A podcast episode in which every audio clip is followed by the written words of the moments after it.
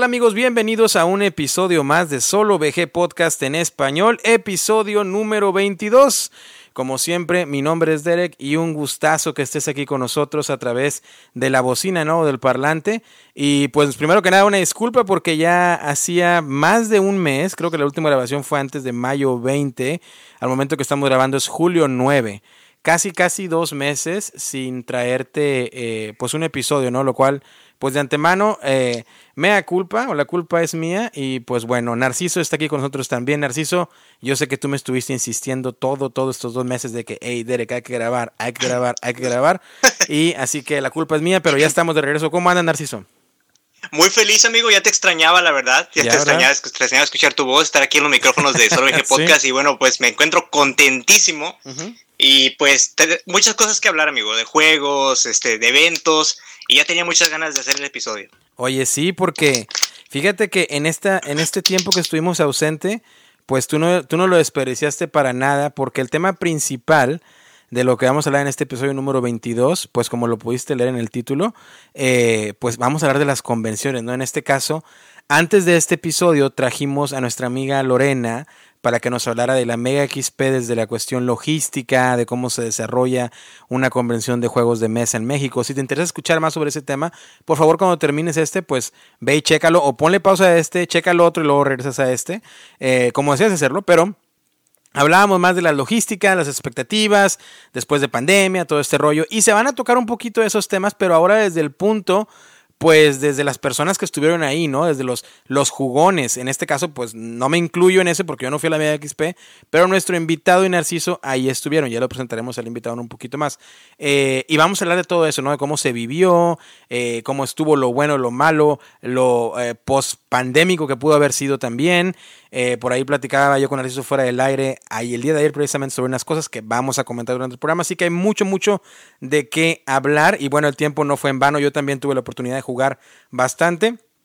Y traemos, como siempre, un par de jueguitos de los cuales te vamos a hablar también, porque ¿qué sería este podcast si no es eh, de hablar de juegos de mesa también? Antes que, avancemos allá, vamos a agradecer a todos los escuchas del episodio anterior y también me quiero disculpar porque probablemente en este momento ya esté en iBox y prometo checar los comentarios del episodio anterior y de este, pero iVoox es la plataforma de audio por la cual pues hay esa mayor interacción en cuestión de comentarios, ¿no? Y el, el episodio anterior, desafortunadamente, pues olvidé eh, subirlo a iVoox, ya que nuestro eh, eh, servidor o host pues envía los episodios a Spotify, iTunes, Google Play, Audible de Amazon Music, Stitcher, donde sea que puedas escuchar los podcasts, en esas plataformas los puedes escuchar pero para iVoox lo tengo que hacer manualmente y eh, olvidé hacerlo, pero cuando ya estés escuchando este episodio probablemente ya también esté en iVoox el de la Media XP. Pero como no tuvimos comentarios el episodio anterior por lo ya mencionado, vamos a reconocer a las ciudades y países que escucharon el último episodio.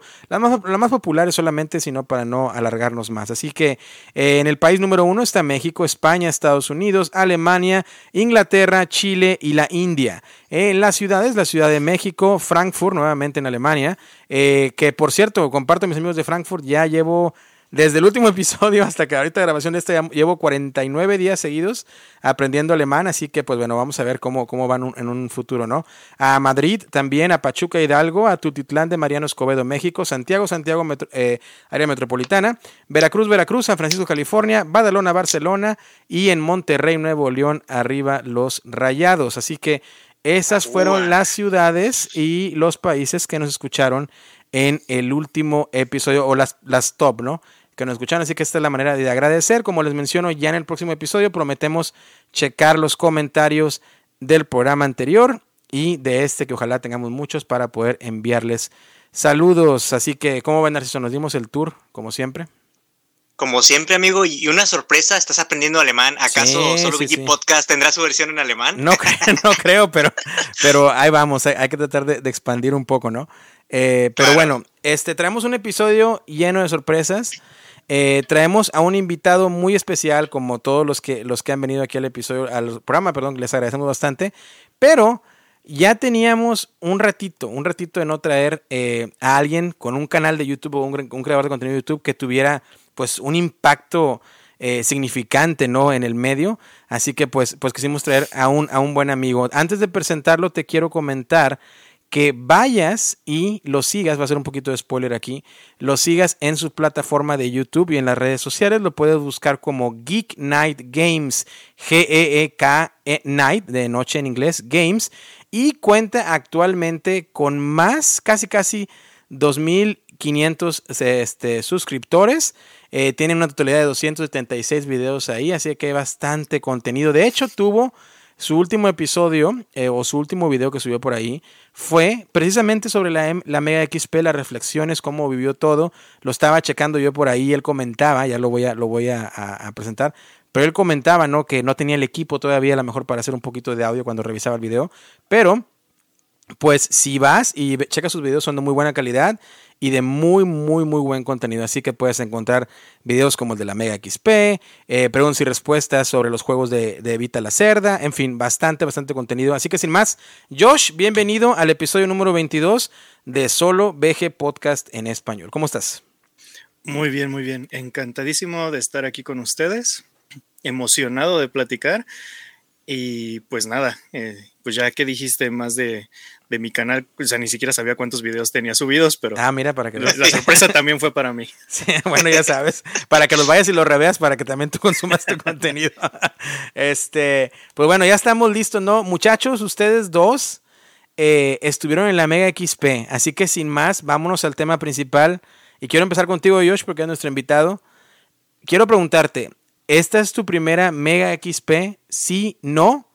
¿Y qué tal? Danos ahí la, la, la sinopsis de entrada, ¿no? ¿Qué tal estuvo? Y, y, ya vamos por ahí desarrollando el tema. Pues no, fíjate que de hecho he ido a todas las Mega XP. Fui desde la primerita como intento que hubo de meter a los juegos de mesa en una expo, que fue el Pringles Game Celebration, no me acuerdo por ahí del 2018-2019, a lo mejor estoy inventándote y fue antes. Y después ya salió la Mega, después fue, y he ido a cada una de las ediciones. Esta es la primera que se hace en el World Trade Center, eh, que en teoría pues iba a ser muchísimo más grande. Eh, lamentablemente por ahí hubo algunas cositas que, que, sí extrañé de las otras expo. Lo que sí no extrañé para nada es tener que andar subiendo escaleras en Expo Reforma, porque la vez pasada ya eran tres pisos, entonces si de repente tenías ganas de ir a probar juegos, tenías que subir hasta el tercer piso y luego querías ir a comprar uno, tenías que bajar hasta el primero. Sí. Entonces sí era medio incómodo. Acá mínimo podías estarte navegando. Oye, entonces te ha tocado ir a ti a todas las ediciones de la Mega XP, imagino, ¿no? Como tal y como la que mencionabas, la precursora probablemente. Sí, que de hecho la precursora estuvo, estuvo divertida porque había un montón de expo de tecnología, videojuegos, y como que en un rinconcito estaban los juegos de mesa y había un torneo, hicieron un programita en vivo ahí, la transmisión de, creo que fueron las finales de los nacionales o algo por el estilo. Ok. Entonces, pues sí me distraje bastante, pero siento que en ese momento se dieron cuenta que la gente sí tenía como que el interés pues de la expo. Ah, okay. Y ya salió la Mega XP, que al inicio era más como no había tanto demo. De hecho, era más como un montón de lugares para comprar juegos de mesa. Okay. Y ya una vez que salió la Rage, eh, que empezó a darle espacio a los diseñadores, también la Mega XP se dio cuenta que, bueno, quiero creer que se dio cuenta, uh -huh. eh, la verdad no tengo fuentes para, como para afirmarlo rotundamente, pero que así había interés de la comunidad por estar probando juegos desarrollados en México y ya se les empezó a dar el espacio y todo. Ok, ok, muy bien. Bueno, pues ahí, ahí, tenemos y vamos a estar sacando bastante jugo porque créanme que yo tengo bastantes preguntas y vamos a ahora del lado de Narciso, este, porque Narciso casi casi en, en este programa que, que, que, tú y yo hacemos, ¿no? Es solo VG Podcast en español. En esta ocasión casi casi que tú vienes de, de invitado también, porque te voy a estar preguntando muchas cosas, porque fue tu primera convención de, de Mega XP. No recuerdo si me habías comentado si ya había sido alguna otra, como creo que existe, y por favor corríjanme, y si no me corrigen, discúlpenme si lo estoy diciendo mal. Creo que hay otra que se llama Rola Games o Rola Game, que es la que hacen en, en Guadalajara. Entonces, no es Narciso si tú ya habías sido alguna de esas, o esta fue tu primera experiencia, convención ya formalmente, eh, pues en Ciudad de México, ¿no? Así que cuéntanos.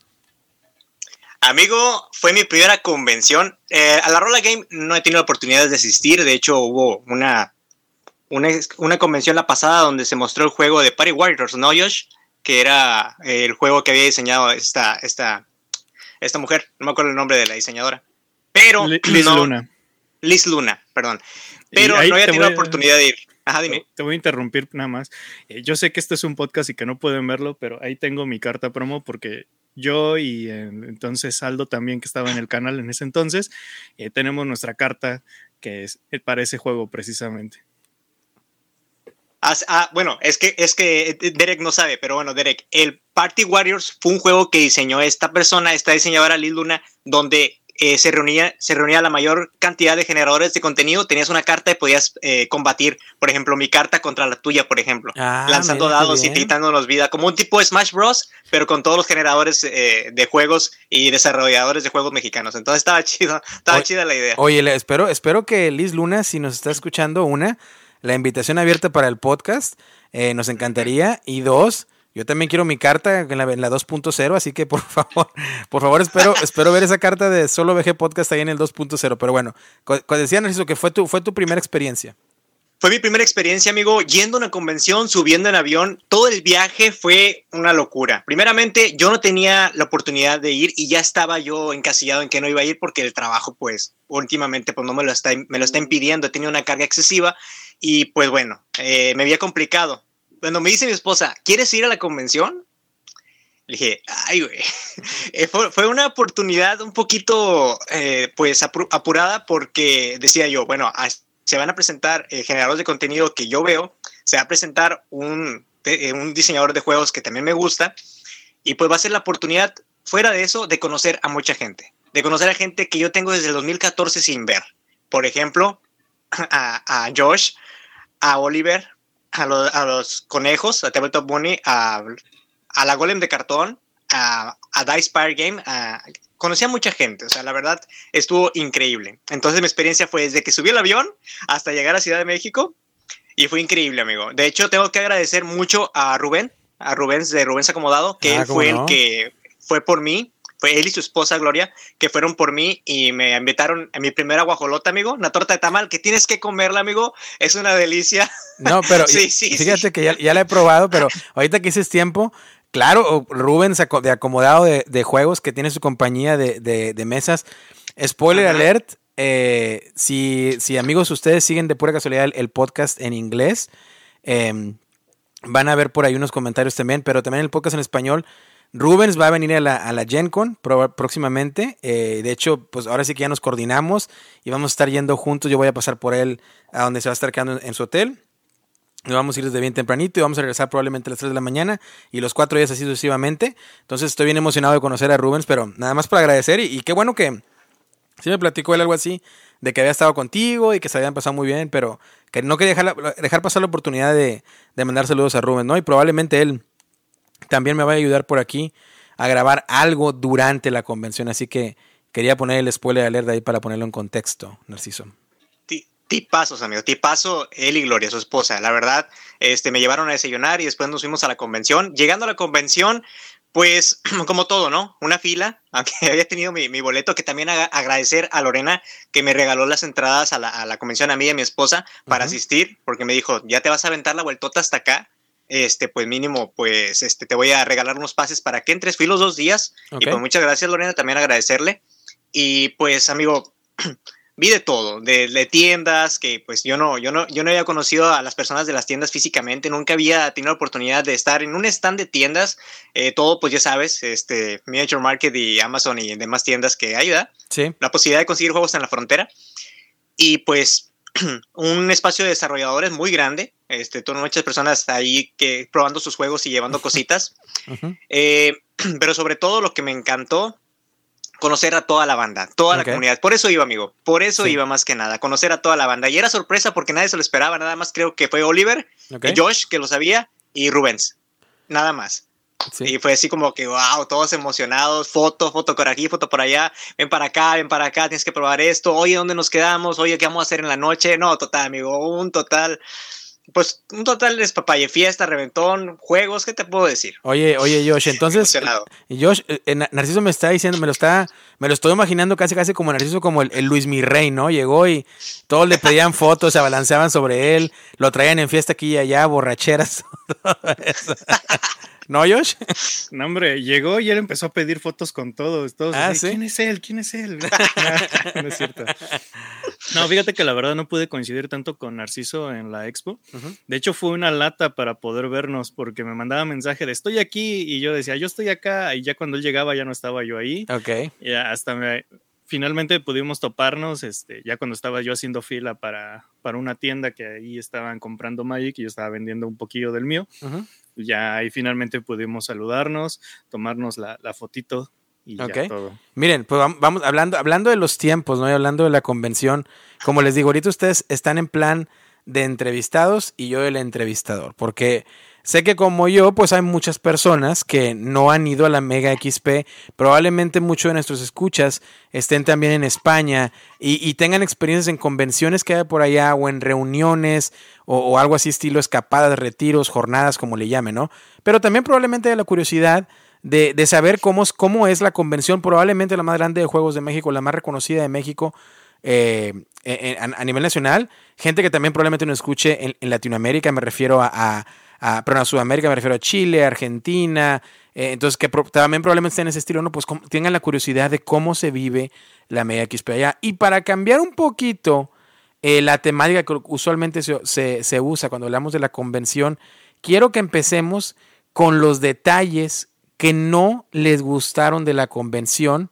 Vamos a empezar a desarrollar un poquito de eso para después, ahora sí que levantar levantar el barco e irnos a lo que a lo que sí les gustó y lo positivo y también al final pues compararlo con otro tipo de eventos, ¿no? Que también eso puede, puede desarrollarse durante la entrevista en, en, los momentos que estemos hablando de ciertas circunstancias. Y lo que hablabas tú de los tiempos, yo quiero saber si fue suficiente el tiempo, es decir, de, eh, y podemos empezar otra vez contigo, Josh, de qué horario tenía la convención, qué días fueron, es decir, fueron nada más viernes, sábado, fueron sábado, domingo, a qué horas abrieron las puertas, a qué horas cerraron, desde, y, quiero que me cuenten lo, que no les gustó de eso. Eh, probablemente también vi por ahí en, redes sociales que hubo un poquito ahí de, caos, ¿no? Ya me platicarán a, la hora de las filas. Cuéntenme sobre eso, cuéntenme un poquito más de eso desde el inicio, crónicamente, de las cosas que probablemente, pues, dejaron un poquito de desear y que creen que se puedan mejorar en futuras ediciones. Mira, pues ya lo estuve mencionando en mi video de la Mega XP. Eh, a mí la parte de la fila no me tocó vivirlo porque afortunadamente y muy agradecido, Debir me dio entradas de pase de prensa. Entonces nada más tenías que decir que traías tu pase de prensa y te mandaban directamente al registro y te daban todo bien rápido. Entonces yo sí, me, yo sí me brinqué esa parte, pero sí tengo conocidos, tengo eh, amigos también que sí estuvieron ahí un rato totote esperando. Y más que nada el comentario general te digo, no me tocó vivirlo, te estoy haciendo eco nada más de lo que puedo leer, lo que me han comentado. Ok. Es que la misma gente que ya había comprado boleto en preventa eh, no podía pasar, no sé si tenían algún problema con el registro, y gente que llegaba, se formaba y compraba su boleto, pasaban inclusive antes que ellos.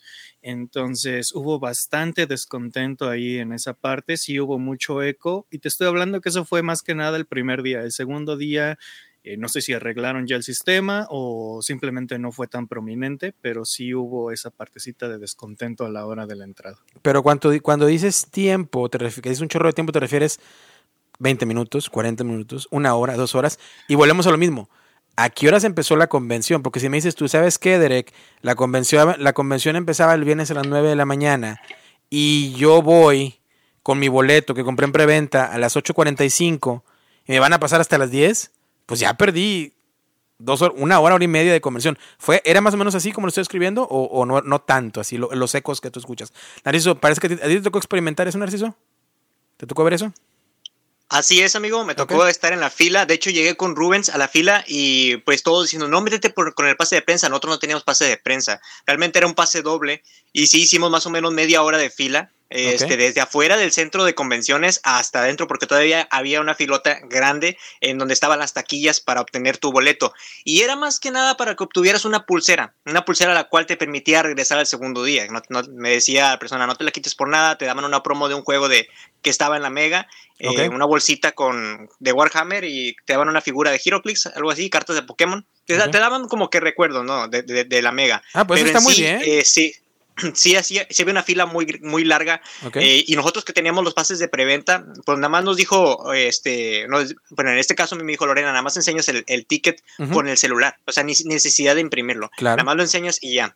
Eh, pero pues nosotros pensamos que era, ah, aquí tengo mi ticket. Ah, bueno, pasa. Obviamente yo, yo sabía que nos iban a entregar algún distintivo para poder entrar al siguiente día pues sin, necesidad de hacer toda la fila. Pero sí, el primer, día que fue el sábado y el segundo todavía había fila. Había gente que nada más fue un día, un sábado, había gente que fue nada más un día el domingo. Entonces sí hubo un poquito de desorganización en eso, pero pues nada, lo más este, notable, vaya, lo que te puedo decir de la convención. ¿Y horarios de la convención, Josh? Era de que, por lo, por lo que escucho, sábado y domingo, ¿de qué a qué? No me acuerdo bien, creo que era de 10 o 11, ahorita Narciso a lo mejor me corrige.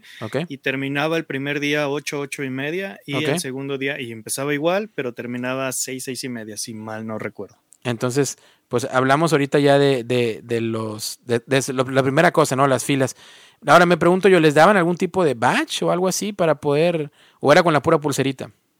Era la pura pulserita. Ok, ok. ¿Y cómo, cómo creen que se pueda mejorar? ¿E-, ¿Era por, ¿Cómo creen que se puede mejorar eso? ¿Era por, vaya, no estaban escaneando código eh, de barra o, o, qué, es lo que, qué es lo que escucharon por ahí? ¿O no escucharon cuál fue la causa de las filas?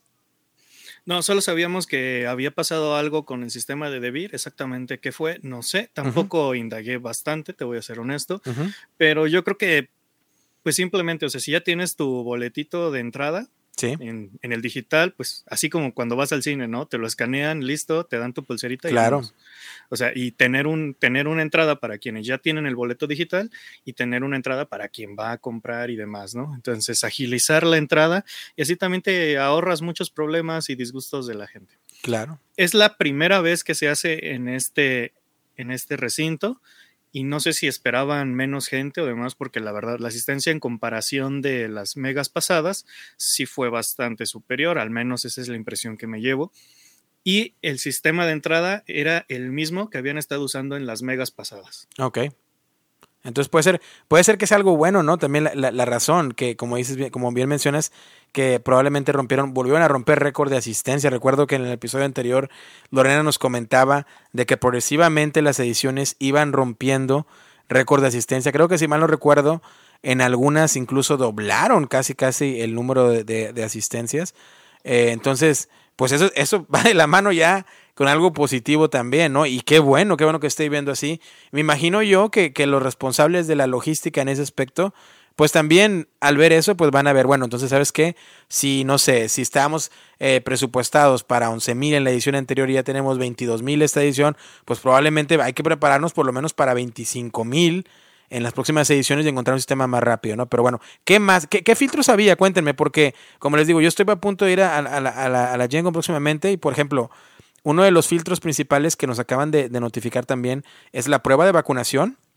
Eh, tienes que llevar tu prueba de vacunación, incluso tan estricto de, que no puedes mostrar simplemente los refuerzos, ¿no? Tienes que llevar tu carnet que, nos dieron por lo menos aquí en Estados Unidos, imagino que es muy similar en todos lados, eh, una, hojita, ¿no? un carnet donde fue la primera que te pusiste, no sé, hace un año cuando, cuando salieron, eh, para que te puedan poner ellos un brazalete para que tú puedas entrar. Aparte de que la mascarilla es, mandat es, es, pues es obligatoria, ¿no? Entonces, eh, cuéntenme sobre eso. ¿Había filtros aquí en la, en la Mega XP eh, o, no? No, a lo mucho estaban la, los avisos de usa gel y ponte mascarilla, pero honestamente también, tengo que ser sincero, no vi a nadie sin mascarilla adentro del recinto. Todo el mundo sí la traía. Entonces tampoco es como para que te puedas decir, ah, había alguien que no la traía y lo sacaron sea, no sé qué tan estrictos eran en ese sentido, pero al menos todo el mundo traía su mascarilla puesta, salvo la foto, ya sabes, te baja la mascarilla, la foto y te la vuelves a poner. Claro. Pero fuera de eso, no, ni un chequeo de temperatura, ni solicitud de, de carnet de vacunación, absolutamente nada. Lo que sí sé es que hubo ciertas regulaciones en cuanto a distribución de espacio, exactamente cuáles fueron, no sé, pero por ahí he escuchado de que inclusive creo que le cambiaron un poquito los planes a Debir en ese aspecto. Eh, y también no sé si tenían foro limitado, o sea, nunca hubo un aviso tal cual de solamente podemos aceptar tanto, pero me imagino que pues el recinto se los impuso, ¿no? Claro, claro. Bueno, interesante, ¿no? ¿Algo más que crean que comentar ustedes que algo que no les haya gustado? Ah, ok, ahí voy yo. A ver, échale. Mira, había, eh, bueno, este, esto es un, un saludo a, Héctor y a Dani, que son de David, Dani, la golem de cartón que me tocó platicar un poquito con ella, Derek. Fíjate que también te manda saludos. Ah, ok, muy bien. Y fíjate que Debir, eh, para estos eventos, ellos tienen la licencia de King of Tokyo en, México. O sea, traído al español el juego, lo traen ellos. Cada, cada edición de Mega XP lanzan un monito conmemorativo. Es decir, la pasada fue, bueno, si me, Corrígeme si me equivoco. nada, más ha habido dos. nada más ha habido dos. El Quetzalcoatl, ese se mantuvo un rato y hasta ahorita salió uno nuevo, pero no cada Mega XP hay. Bueno, ok, perfecto. Qué bueno que me corriges. En esta Mega XP estaban vendiendo un ajolote. El Mega Ajolotl se llamaba, pero estaba limitado a varias piezas. Hubo fila, una fila enorme en el primer día y luego se acabó de volada porque cada jolote te costaba 300 pesos. A la conversión al dólar sería como unos 15 dólares americanos. Y al siguiente día eh, estaba limitado también a 120 piezas. Hubo gente que se quedó sin, sin, sin su promo porque hubo gente que compró, porque tenías chance de comprar dos, dos este, ajolotitos. Sí. Y te, y te lo podías llevar.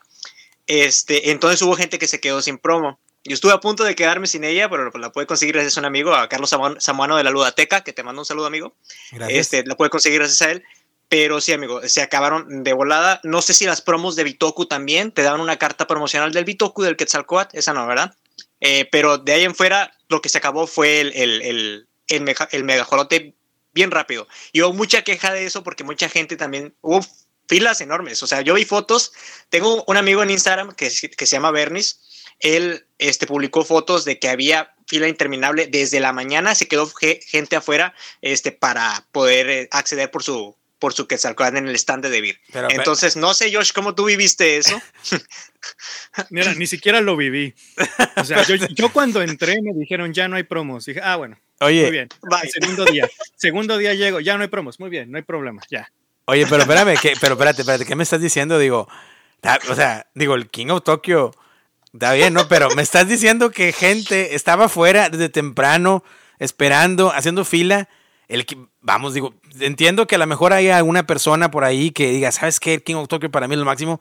Pero no estás hablando ni del Kingdom Dead Monster, ni de un Gloomhaven, ni de un, de un juego de Vita Lacer, que sabes que esta promo, eh, no lo sé, o el, incluso los más populares, el Seven Wonder, sabes que es un promo que es de ahora del Architect, que es el gatito de oro, lo que tú quieras. O sea, es una promo para un King of Tokyo. Digo, tanto así puede causar un juego tan, tan sencillo que incluso, si yo, yo nunca me había puesto a pensar, la vez pasada con un amigo en un bar me dice, mira, si nosotros hacemos un dibujo aquí y me traigo dados, podemos jugar el King of Tokyo sin, sin tablero. O sea, ni siquiera necesitamos el tablero. Entonces, me estás diciendo que la gente estaba desesperada por algo de este juego. Mira, eh, al fin y al cabo era una promo exclusiva que solamente puedes conseguir aquí en México. Y eso es algo que hace de eh, Hielo. Eh, hay promos exclusivas eh, de Japón, hay promos exclusivas de Polonia, hay promos exclusivas de ciertos países. Y a lo mejor yo me equivoco aquí, pero creo que México es el único que hasta el momento tiene dos promos exclusivas. Ok. Pero la gente realmente se vuelve loca por esos. La cara de Josh. Pues, es que es el coleccionismo, ¿no? O sea, sí, sí, sí. No es mi juego favorito, a mí todavía me gusta, prefiero King of New York mil veces. Ok. Pero si lo podía conseguir, qué bueno, si no lo podía conseguir, ni modo. O sea, realmente no me iba a hacer disfrutar menos el juego, ni tampoco me iba a disfrutarlo más, era una cosa bonita que podía haber tenido. Y puedo entender el disgusto, o sea, por ejemplo, la gente que llegó temprano y se tuvo que esperar una hora porque no los podían pasar, a pesar de que ya había comprado la preventa, y llegar y encontrarse con que, ah, la promo que querías ya no está disponible. Puedo entender la limitante de, las promos de los monstruos. Puedo entender ahí, la está mostrando Narciso, muy bonito.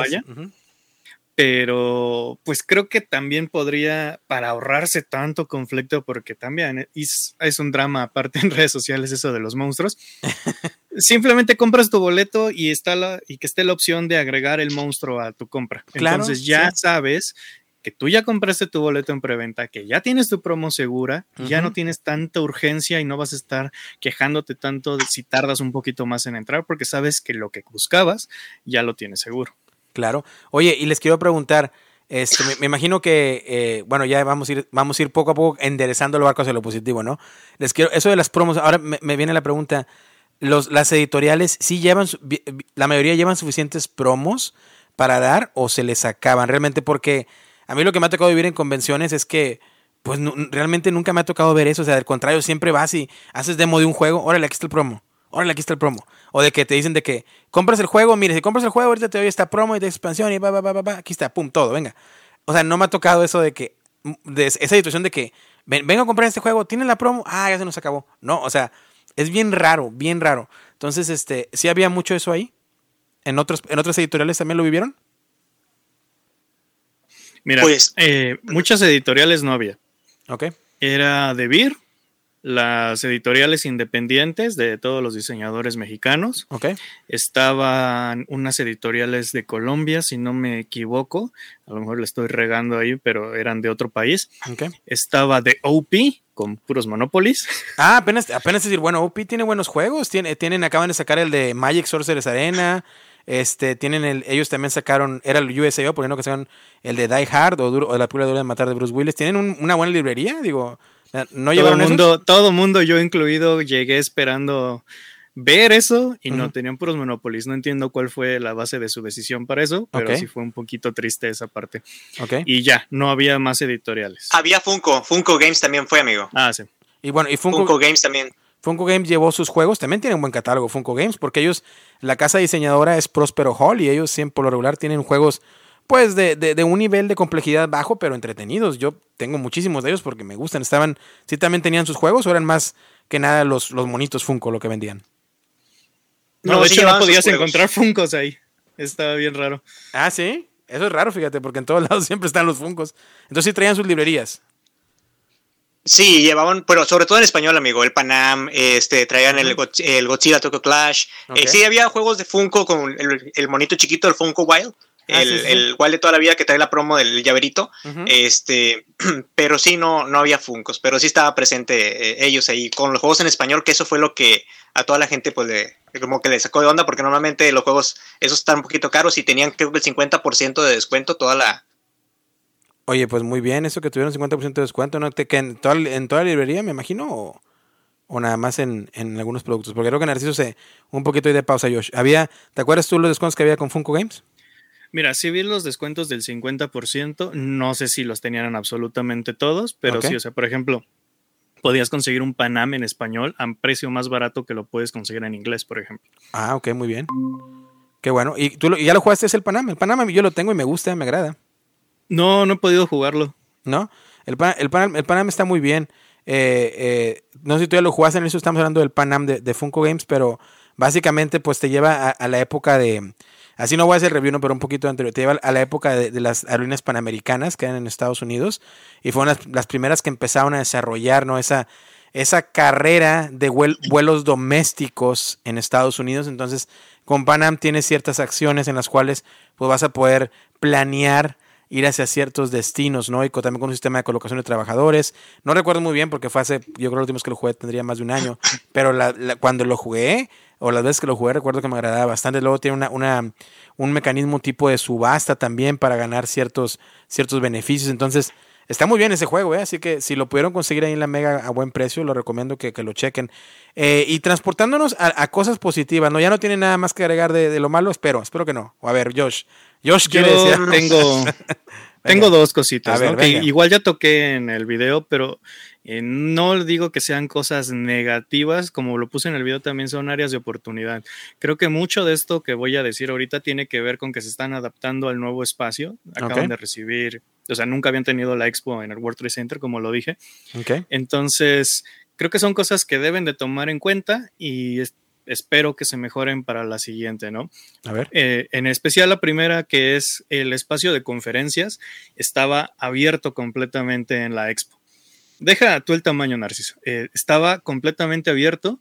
Entonces tú querías escuchar la plática y sí tenía las bocinas y todo, pero se contaminaba mucho con el bullicio de la misma expo. Entonces de repente era complicado estar escuchando o prestar atención te acercabas queriendo ver de qué era la plática y muy pocas veces podías escuchar claramente. Y te digo que esto yo creo que sí va a mejorar porque en las expos pasadas, en las megas pasadas, inclusive eran cuartitos que estaban cerrados y que por respeto a la plática, eh, la entrada y la salida estaba sumamente limitada cuando ya estaba la plática en proceso. Entonces creo que es algo que sí van a tomar en cuenta y que sí van a hacer porque pues ya le estaban dando su lugar en las expos pasadas. Y la otra es que me hubiera gustado un poquito más de espacio para los diseñadores independientes, no en el hecho de que los eh, de que fuera más espacio en la expo, ¿no? Sino que ellos mismos tuvieran más espacio físico, porque les dieron dos mesas, eh, ellos lo distribuían como ellos querían, pero la mayoría era una parte de venta y una parte de demos. Y el pasillo entre ambas mesas estaba bien chiquitillo, era bien incómodo transitar por ahí. Entonces, si tú querías ir a comprar, estabas molestando a quien estaba haciendo, a quien estaba testeando el juego. Si querías testear un juego, de repente te pegaba a quien iba pasando ahí para comprar. Entonces, ese pedacillo sí era muy incómodo. Y por la misma asistencia que ahora sí aumentó, los mismos diseñadores tenían un flujo constante de personas, o sea, no era de que de repente estaba completamente vacía esa zona. Muchos de los diseñadores, estoy seguro que tuvieron el día más ajetreado de su vida.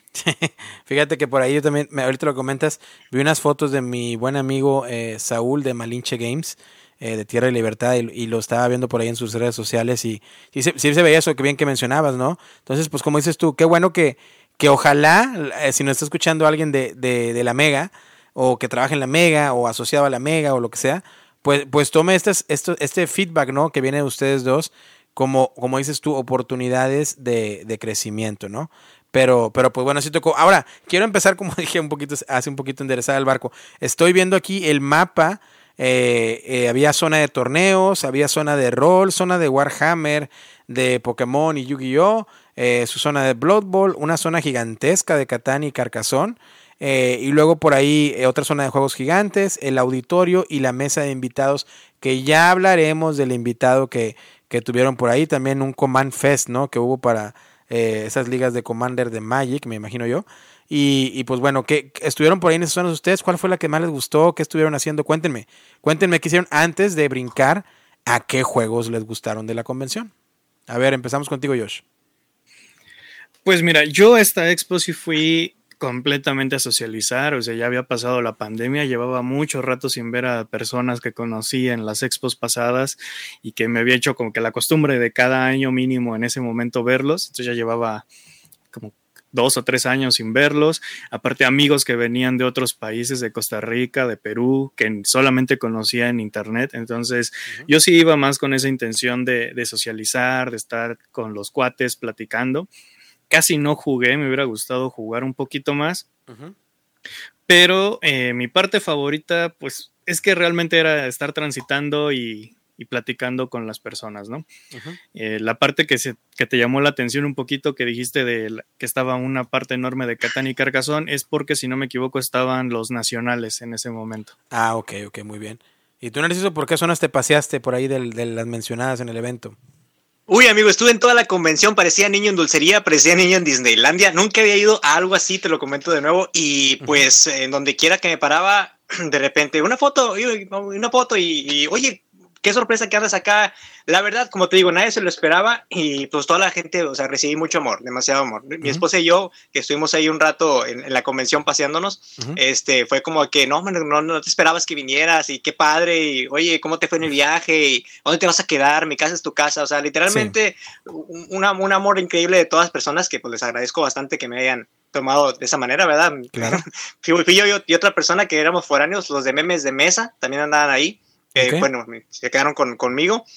Este, y pues, ¿qué te digo? Lo que más me gustó para mí, igual que Josh, fue socializar y conocer a todas las personas que te digo, no las había visto. Yo personalmente, que tú sabes que pues acá eres imposible o un poco imposible este, ir sí constantemente a lo que es Ciudad de México, que ahí se concentra la mayoría. Este, fue nada más ir a socializar, abrazar gente, este, ir a platicar tantito de, lo que había pasado, qué se iba a hacer, qué plan había. Este, fuimos a comer, de hecho, también fuimos a comernos ahí a un, a un restaurantito, ahí te estuvimos platicando también todos. Eh, conocí a podcasts de, juegos de mesa, a Instagramers, conocí, conocí también este, pues a, muchas personas. Y la verdad eh, fue también, como dice ellos, a, socializar. Jugué, pero jugué hasta el segundo día, el segundo día y probé este, juegos de desarrollo mexicano que van a estar próximamente en Kickstarter, pero pues hablaremos un poquito más adelante. No, pues de una vez, digo, sin más, ¿qué probaste? A ver, cuéntenos, cuénteme y cuéntenos, aunque tú mencionabas, Josh, que nada más probaste algunos, Cuéntame, Josh, ¿qué, ¿cuáles probaste y qué tal, no? ¿Cómo vienen? ¿Probaste cosas que van a salir en Kickstarter? ¿Ya están a la venta? ¿Qué onda? Probé un poquito de todo. Eh, por ejemplo, mencionaste a Saúl. Yo ya había probado su juego de Patria Libre. De hecho, pues me, mandó el prototipo. Hice dos videos. Hay uno más actualizado para la segunda campaña que lanzó. Eh, tuve ahí que decirle, híjole, es que tenemos prisa. Eh, danos un vistazo rápido del juego en unos 15, 20 minutitos y, se lo mostré ahí a mis amigos de Perú y Costa Rica para que también lo conocieran. Eh, pude probar Eris de Moneta Games, que hay que Rubén está todavía, ese juego sí todavía está en prototipo, entonces me dice que hay varias cosas que piensa cambiar y demás. Pude ver Hitodama, que ya lo había probado yo en prototipo hace mucho y ahí ya está un poquito más finalizado ya para su lanzamiento de Kickstarter. Eh, vi la segunda edición de Weapon Wars, que ese ya está publicadísimo, o sea, ya estaba nomás ahí a la venta. Ok, ¿qué tal está ese? Pues mira, es un uno con poderes. Okay. Está súper, ¿cómo se, ¿cómo se diría? Súper sencillito el juego, realmente como te lo digo, un uno con poderes, lo que te imaginas, probablemente eso, es. lo que es el juego, no, no aparenta hacer otra cosa, no intenta hacer otra cosa. Ok. Y o sea, se juega rápido y es molestón y ya. A veces están bien esos, ¿no? Para cuando hay alguna reunión de amigos, así algo más casual, más light, que no...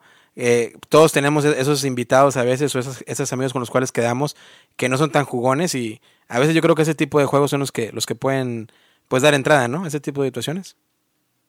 Sí, completamente. Ahí Narciso me regaló su promo especial. Ándale. Ah, sí es. Oye, pero le hubieras puesto a hacer fila también, Narciso, así como los de, King of Talk.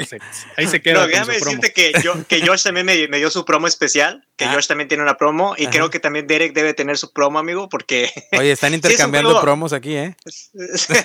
si, es, es un juego, como dice, como dice Josh, es un juego molestón, es de sacarlo ahí este, para jugarlo rápido, es de estarse dando y dando, tomando la bolita a quien le pegas. está chido, es, es de nuestro amigo Carlos. ¿Y qué más probaste, Josh? No probé, pero me dieron el prototipo para que me lo trajera, lo jugara y le hiciera alguno, algo de contenido de un jueguito que se llama Mayan Beat. Es un roll and bright con temática maya. Oh, que la van a sacar Wildlife. Ahorita todavía está en prototipo, le va a hacer algunas actualizaciones y luego van a sacar eh, pues ya no sé si la campaña o lo van a autopublicar, eso sí, no te sé decir bien. Y me hubiera gustado poder probar muchísimos más juegos, pero de repente eh, llegaba y quería sentarme a probar algo y no, en 15 minutos y me iba, me perdía, regresaba y otra vez ya estaban ocupados. Te digo que el flujo que ellos tuvieron fue muy bueno y espero le hayan sacado muchísimo provecho, ¿no? En cuanto a retroalimentación y todo, porque había muchos editoriales que estaban poniendo eh, prototipos nada más para que la gente supiera y después daban el, el boletito, cosas así que les hiciera promoción para su próximamente en Kickstarter. Síguenos en redes para que sepas y demás. Ah, ok, pero fíjate, ese que mencionas de, de Roll and Ride con temática maya me llama mucho la atención, ¿eh? Porque yo no era muy fan de los Roll and Ride, te voy a ser honesto, eh, hasta hace poco relativamente. Y como que ya les empiezo a agarrar el gusto un poquito más. Y me he dado cuenta desde el punto de vista de logística que en la situación en la que estamos globalmente, ¿no? Especialmente en la situación post pandemia, eh, que muchos diseñadores, pues es más fácil que puedan sacar un producto roll and ride que un juego de tablero, ¿no? Por, pues obviamente por los costos que te representan, eh, el impacto que tiene la diferencia de costos. Y, y, a lo mejor también, pues obviamente tiene consecuencias positivas en la cuestión de logística de producción, manufacturación y envío. Eh, también tiene la otra, la otra ventaja que muchos de ellos pueden ofrecer la descarga digital a la hora de hacer una campaña de crowdfunding. Eh, y pues Simplemente es bajar por lo regular los PDF, ¿no? Y pues ya está, ¿no? Acortar un poquito de, de papel, hacer tus propias cartas o dados o lo que dicten las reglas y ya. Pero para alguien que apenas le está agarrando el gusto al roll and ride, porque yo siempre he sido de que no, a mí ponme el tablero y ponme las minis y ponme el Nemesis y esto y lo otro y déjame meterme en el juego. Eh, pues los roll and ride a veces no me dan ese, esa sensación. Pero este que comentas con, temática maya, eh, sí, me, sí me interesa y lo comento porque es uno de los, de los proyectos que tengo personales de que quiero asegurarme de tener por lo menos la gran parte de la colección que, que existe allá afuera de juegos con temática eh, de, nuestra cultura, ¿no? O anteriores a, nuestra cultura, ya sea cultura prehispánica o hispánica, eh, llámese Solkin, Teotihuacán, todos esos, ¿no? Todos los de la, la trilogía de italianos. Eh, tratar de tener todos los juegos que tengan esas temáticas, no tenerlas en mi colección. Siento que es mi deber como, como mexicano que vives en el extranjero, cierto que, cierto que es mi deber tenerlas. pero me interesa. ¿Ese cuándo, ¿cuándo vas a preparar el video más o menos? ¿Tienes un, un time frame ya para, para ello? ¿O todavía? No, de hecho me dieron, ese es la versión súper, súper beta. Ok. O sea, estamos hablando de que van a traer como 20 cartas. Y ah, a ver, cómo se llama. Ponlo otra, vez.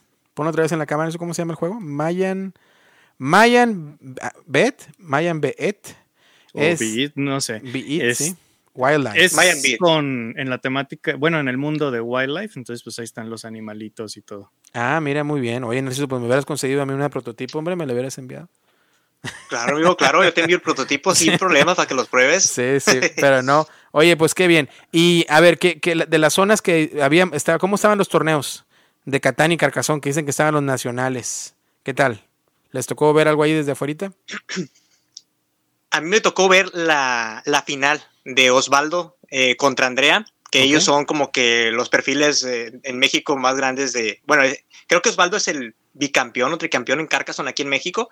Y no me tocó ver la, de, la de Catán, pero me tocó ver la final de Carcassonne, que sí estuvo un poquito reñida. Pues Osvaldo tiene mucha experiencia, Andrea también, además que se ve un poquito más arriba Osvaldo, y Osvaldo pues va a representar a, México, ¿no?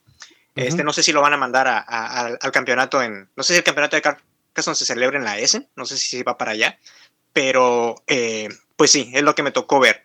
Eh, tuvo el Command Fest, que eso también es un poquito de queja, hubo demasiada mesa y vi mucha mecha, mecha, mesa sola eh, en el Command Fest, pero sí, hubo mucho espacio y, hubo torneos también de, Commander. No me tocó estar ahí, amigo, no, soy ajeno al mundo del Magic.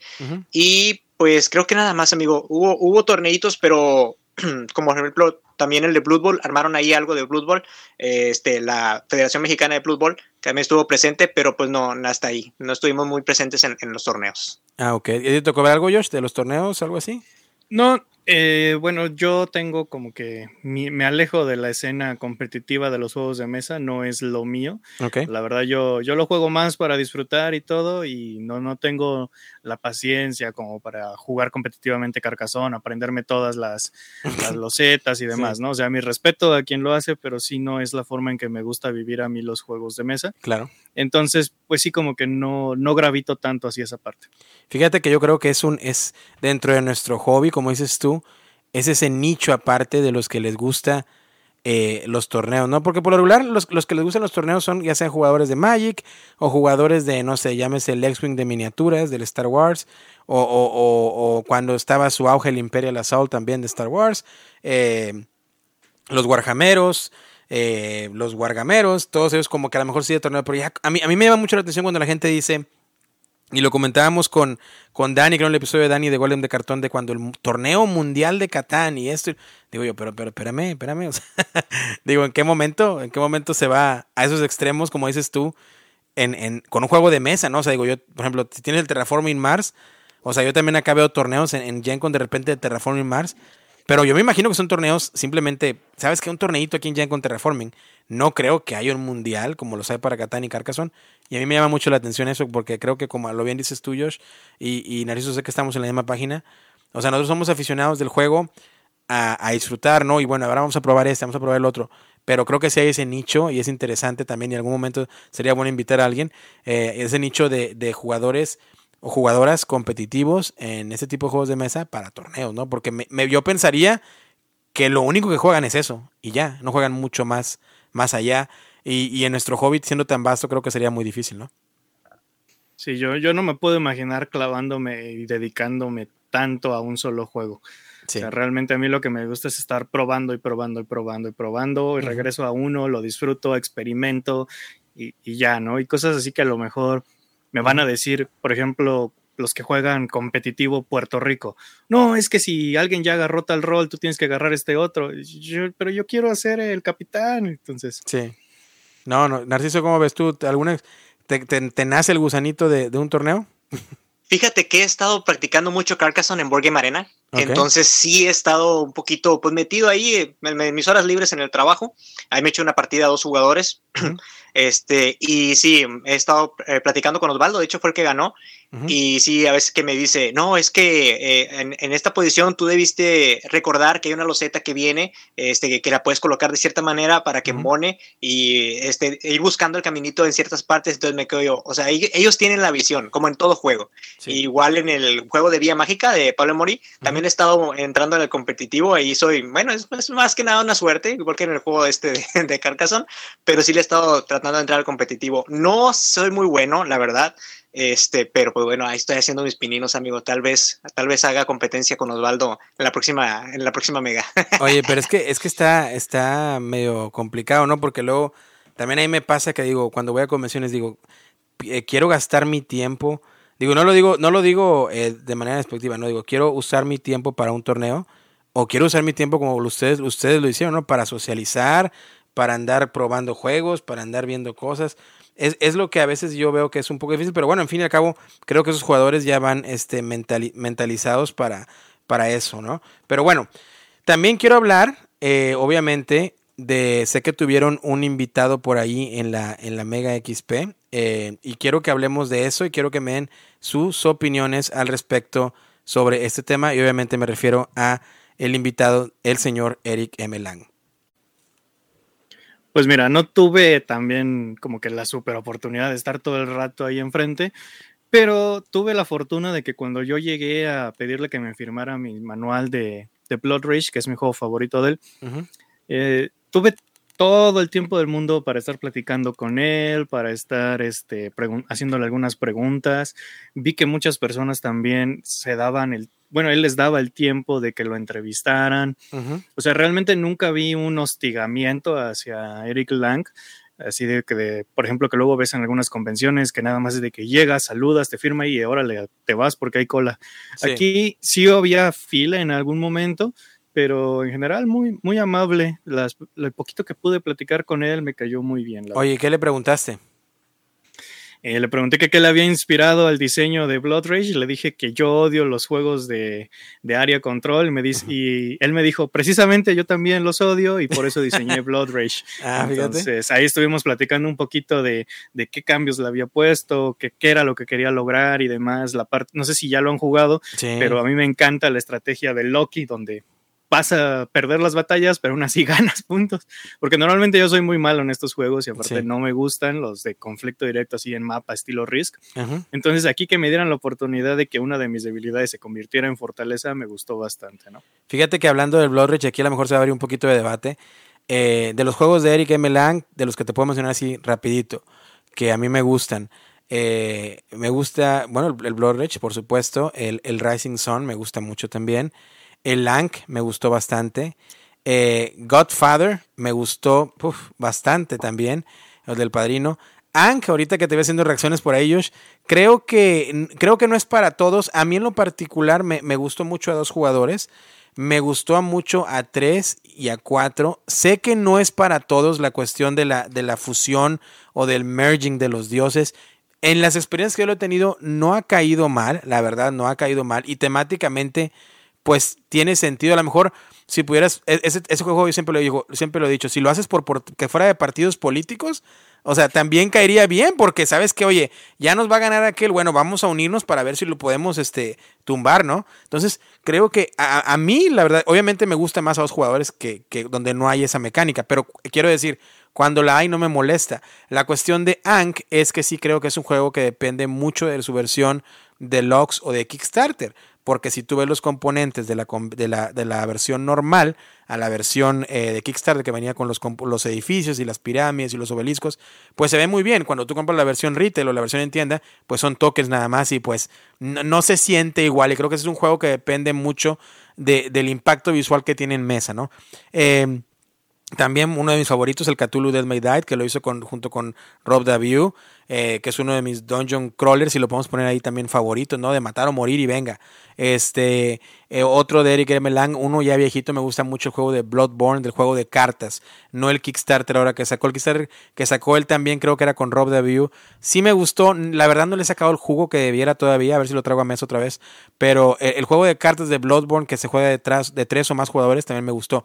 Pero lo que no me gusta del Blood Rage, es algo interesante, ¿no? Hablando de esto, es que siempre que lo he probado, es un juego en el cual no tiene eliminación de jugadores, pero en mi opinión a la, vez sí. Es decir, cuando ya vas a una ronda y media o dos rondas en el juego, no me refiero a turnos, me refiero a rondas, ya puedes ver claramente quiénes tienen posibilidades de ganar. Ya puedes ver claramente quién va a perder, básicamente. En mis experiencias me ha tocado. Entonces, no tiene e, esa mecánica que muchos diseñadores, por ejemplo, Reiner Inicia lo hace mucho, en el cual eh, tienes esa mecánica del catch-up, ¿no? De que, ok, bueno, no se define tanto, tan obviamente quién va a perder, casi casi hasta la última fase. O sea, te mantengo en el juego para que no te aburras. Y a veces muchos, muchos, muchos diseñadores o muchos, muchos jugadores nos quejamos de que, por ejemplo, traigo a la mesa mi santo grial, Nemesis. Si lo juegas como es, semi cooperativo, este, hay algún momento en que alguien va a salir, bueno, ese puede tomar el rol de los aliens, pero el, que, el siguiente que siga, eh, pues ya estás y ponte tu celular y, y o, simplemente ve la película. Pero yo creo que aquí también en mis experiencias me ha tocado estar en esa posición con Blood Rage donde ya van, faltan dos, faltan dos rondas o lo que sea y, ya estoy así como que, pues ya nada más estoy jugando porque sé bien que los otros jugadores, porque puede haber sido que yo tuve una muy mala partida y los otros jugadores ya van lejos. Y con los otros juegos de Eric Lang, que ya mencioné, no me ha tocado, obviamente los cooperativos, pues no, pero los, los competitivos, no me ha tocado ver eso tan marcado como en Blood Rage. Y tengo que decir, eso es con el juego base. Obviamente, a lo mejor tú me puedes decir, bueno, con las expansiones arreglaron esto. Estoy hablando del juego base simplemente. Y siendo que es tu favorito, Josh, ¿compartes eso conmigo? O, o y está bien totalmente. ¿Y sabes qué, Derek? Está totalmente equivocado porque no creo que exista eso. No, o sea, no creo que, es, que no haya la posibilidad de que suceda como en ese juego, como en muchísimos otros. Claro. Eh, creo que ahí, ahí sí estoy casi seguro que hay es problema del balance de los jugadores, no balance del juego. Porque yo he visto partidas súper cerradas donde se decide en quién va a ir a conquistar la última cosa. Y al contrario de ti, por ejemplo, que hablas de Rising Sun, yo he visto partidas donde el pobre vato que no pudo negociar bien, se le arruinó todo el juego. Todo el juego. Y ahí híjole, un Rising Zone de 3 es horrible. bueno, sí, lo que mencionas. Entonces, y eso también es eliminación de jugador sin que el jugador esté eliminado. ¿no? Es correcto. Fíjate que ahí lo que mencionas es bueno porque a mí los juegos de negociación sí se me dan bien. Y no quiero decir, no quiero dar, dar, la, dar la, impresión, queridos, queridos oyentes. Yo sé que a veces en México sale el, el, la, la, palabra no, es bien lacra o así. No, no, no. Pero, pero sí, creo, creo, creo que soy un buen negociante. Entonces, al momento de tener juegos que tienen mucha, eh, mucha cuestión diplomática o de negociación, a mí me gustan mucho porque siento que les saco juego. Mira, te voy un ejemplo más básico de un juego que me encanta, el Bonanza. ¿Sí? El Bonanza, que estás hablando de, intercambiar frijoles y un set collection, básicamente, ¿no?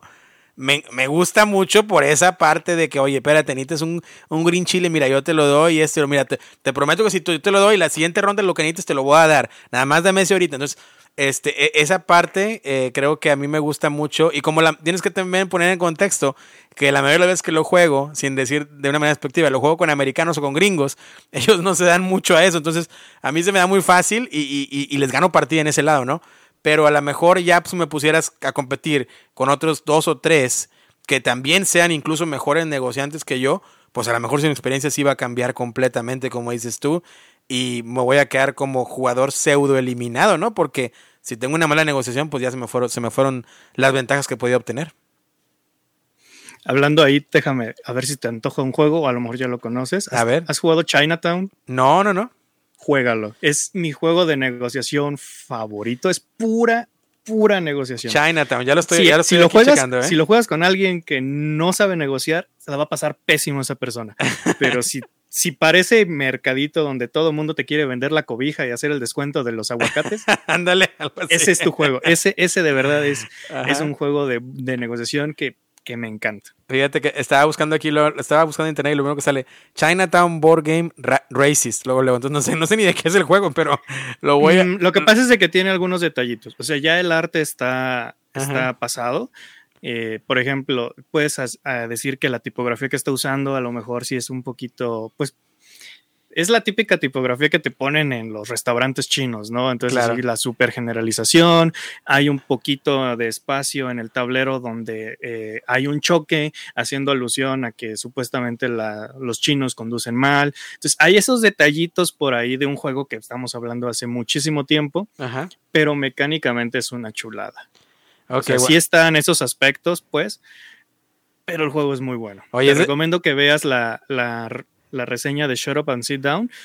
Eh, ellos hablan acerca también, y el gameplay de, de Shut Up and Sit Down hablan de esta parte conflictiva un poquito, de cómo no ha envejecido bien el arte, pero mecánicamente es muy buen juego. Ah, pues lo voy a, lo voy a agregar a la lista, así ya nomás porque me lo recomendaste. Para todos ustedes, queridos amigos, si les gustan los juegos de negociación también, al igual que que su amigo Derek, bueno, aquí está Chinatown, lo estoy checando en la BGG, es del 99, ¿eh? 7,4, eh, de 3 a 5 jugadores, 60 minutos, con una complejidad del 2.2 al 5, o sea, nada. El diseñador es Karsten Hartwig y el publicista es Ravensburger o Seaman Games, hay bastante. Seaman es la más nueva. Sí, la más nueva, entonces hay que, hay que checar, chequen la versión de Seaman. Y hicimos la pequeña reseña de Chinatown, pero oye, este, hablábamos de los juegos de, de Eric Lang. Narciso, tú también tuviste la oportunidad de de saludarlo, ¿qué le dijiste? Le dijiste, oye Eric, mira, somos los de Solo VG Podcast, aquí ya hemos tenido tus juegos en el programa, ¿qué onda? ¿Cómo ves? Te invitamos a una entrevista, ¿qué, qué? A ver, cuéntame, ¿qué le dijiste? Digo, es lo, es lo mínimo que espero que le hayas dicho. Fíjate que el, Eric Lang es muy, muy a todo dar. Eh, hubo un evento en Ciudad de México antes de la Mega XP llamado el Debris Fest, así que estuvo ahí, estuvo en, pues con conviviendo y pisteando con la raza, ¿no? Eh, así se presta, se presta Eric Lang. Y la verdad es bien fiestero y es bien payaso. La verdad me cayó bastante bien. Eh, lo que yo le llevé a firmar, y sí, le comenté si estaba, si, si era pues conveniente invitarle a un podcast, y yo que le mandaran el enlace y todo. Y pues bueno, pues vamos a esperar, amigo. Yo no me domino bien el inglés, así que ahí me tendré que ayudar eh, mi amigo Derek, porque sí, solamente habla en inglés. Pero lo que pude comentar con él, o lo poco que pude estar con él, porque sí había una fila, realmente tú te formabas y era que te firmara, platicarte tito con él, que te firmara ya sea la caja o que te firmara alguna miniatura. En este caso tengo que mencionar a Oliver, porque Oliver llevó su Cthulhu, el, grandotote, el Cthulhu, el de Ed Mandai. Sí. Y fue, y fue literalmente que abrazó a Eric Lang el, el Cthulhu y dijo, no, que es el primero que me lo trae, y qué padre, que esto que lo otro. Y luego era el padre. Así que Oliver parecía bebé. Pusimos el Cthulhu en una carriola y parecía Oliver como, como papá de, de la miniatura. De Pero sí, eh, Sí, el Cthulhu. Le llevé el manual de eh, Marvel Unite, que es el único juego que tengo de él, amigo. No tengo ni Blood Rage ni Rising Song, este, ni Yang. Este, no tengo casi juegos de él, por lo mismo, porque está un poquito fuera de mi alcance ahorita. Y le llevé el manual de Marvel Unite y me hizo una especial ahí, me puso nombre y dedicatoria también ahí al manual. Así que, pues, apreciado, ¿no? Muy bien. Eh, Marvel, te digo, le, comenté que fue un juego que a mí me gustó, sobre todo me gustan los cooperativos. y que me gustó mucho las miniaturas y, y cómo hizo pues gran cantidad de expansiones. Nada más que yo lo comenté, que lo único que no me gustaba es que las expansiones nada más las puedes, podías conseguir por Kickstarter, mira nomás. Sí, mira, te lo estoy, te lo estoy mostrando eh, porque... sí, claro, el rico mirando al pobre. No, no, no, no, no. te lo estoy mostrando porque quiero comentar que el Marvel United... que no gasta en envío tanto como mandarlo acá. Es que, es que esa es la desventaja y digo, hay que aceptarlo. Platicando con, con, con mi amigo Rubens, ¿no? De acomodado él me está aplicando él de, de, los envíos y los cambios y esto. O sea, siento que, y, y, ahora sí que, pues obviamente, siendo mexicano, ¿no? Es una desventaja muy grande porque simplemente las traducciones, y lo hemos platicado infinidad de veces, traducciones y envíos, es mucho más caro para llegar a México que, pues obviamente, para el mercado americano. Pero te enseñaba el, la torre porque creo que el Marvel United y el X-Men United y todos esos, creo que el sistema es muy bueno porque a veces es lo que a veces esos juegos yo es lo que necesito para despegarme un poco. Esos juegos sencillos, rápidos, sabes que es cooperativo, es divertido, puedo, puedo jugarlo con quien sea puedo traer gente al hobby. ¿Por qué? Porque de alguien que esté acostumbrado, gracias de OP USOpoly por traer los Monopolies, no lo necesitamos, pero gracias. Eh, este, trae, o sea, de, jugar un Monopoly a algo así, eso es como que del, del, piso al cielo, ¿no? Entonces, e, es un gran desprendimiento. Y si alguien se lo muestras que solamente ha jugado Club, Monopoly, el, Continental y todas esas versiones que tú quieras, este. ¿Quién mató a la tía Gata? Creo que es en español. Eh, eh, les enseñas esto y, y, y, a la mayoría pues los vas a, los vas a enganchar. Entonces creo que esos juegos son muy buenos. Aparte que los componentes están, están geniales. Digo, las miniaturas de estilo chibi están muy bien. Eh, obviamente no necesitas la torre de juegos. Créeme que hay, tengo expansiones que recibí desde hace un año y medio que ni las he abierto y, pues ni probablemente ni las voy a jugar. Es más la parte del, del FOMO, ¿no? Del Fear of Missing Out. Que, que deberíamos también hablar de eso algún día. Pero eh, eh, pero ahí están, y creo que es un juego muy bueno de Eric. Lang. Me olvidaba cuando mencionaba a Josh los de Eric Lang, creo que, que, ese también es uno que tiene que estar ahí. Em, quiero preguntarles también, y me da mucho, eso, sí me da mucha curiosidad. Tenía, hablaste un poquito de las filas. La gente que iba con él, como ustedes, eh, ¿iba con la idea de autógrafos o iba más para saludarlo? Yo, los que vi, todo mundo llevaba o la intención de entrevistarlo o le llevaba algo para firmar. Los que vi. O sea, realmente no vi a alguien que llegara, nomás lo saludara y, ya, no le diera nada para firmar. O sea, sí, a los que llevaban la, para la firma, platicaban con él y todo, los que iban con la intención de entrevistarlo igual, pero de lo, yo, de lo que yo vi, no vi a nadie que llegara, lo platicara, saludara y se fuera sin, sin una firma o algo. Ok. ¿Y ustedes creen que eso es más común en nuestro país o creen en su perspectiva que también pasa en todos lados? Y ahorita les voy a dar mi, impresión. No tengo idea. No, tengo idea. Yo la razón por la que creo que esto sucede es porque es la primera vez que viene un diseñador así estilo rockstar, pues. Sí, claro. De alguna de estas convenciones y demás. La primera vez que alguien tiene, o sea, por ejemplo, yo es la primera vez que tengo la oportunidad de conocer a algún diseñador de todos estos juegos ya de, de empresas mainstream, pues. Sí, claro, claro. Narciso. Entonces, supongo que cuando tienes más acceso, Sí. Entonces dices, ah, pues ya me lo encuentro ahí la siguiente o no sé. Ok. ¿Tú qué opinas, Narciso?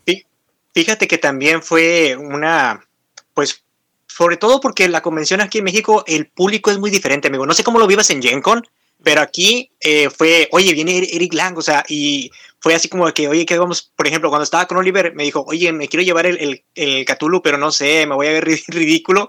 Y le dije, ¿sabes qué?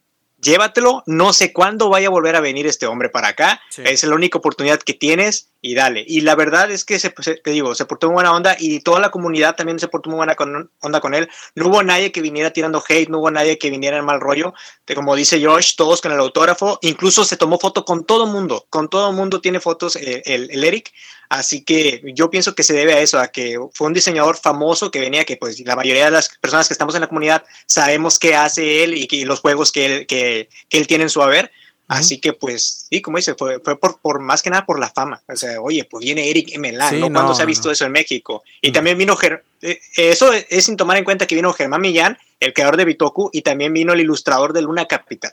Bueno. Así que no hubo tanto auge con ellos, yo siento, porque también estaban para firmar el, el autógrafo. Pero no, no, siento que hubo así un auge grandotote como lo fue con Eric. Lang. A ver, Eva, mi pregunta, Josh, tú que estuviste con David Josh, ¿a ellos también la gente les pedía autógrafos cuando compraba sus juegos ahí? De hecho, me tocó ver gente que compraba el Bitoku nada más para que fuera y se lo firmara Germán. Mira.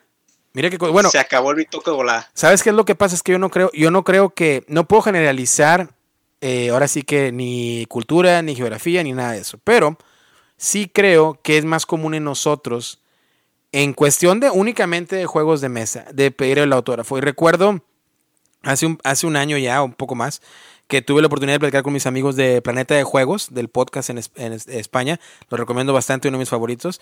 Eh, y ellos hablaban de eso también, ¿no? Hablaban de que, oye, bueno, Derek, y, allá, pues obviamente eh, en Gencom, pues vienen la mayoría, como a ese, ¿no? Van los diseñadores y allá andan caminando y esto y lo otro.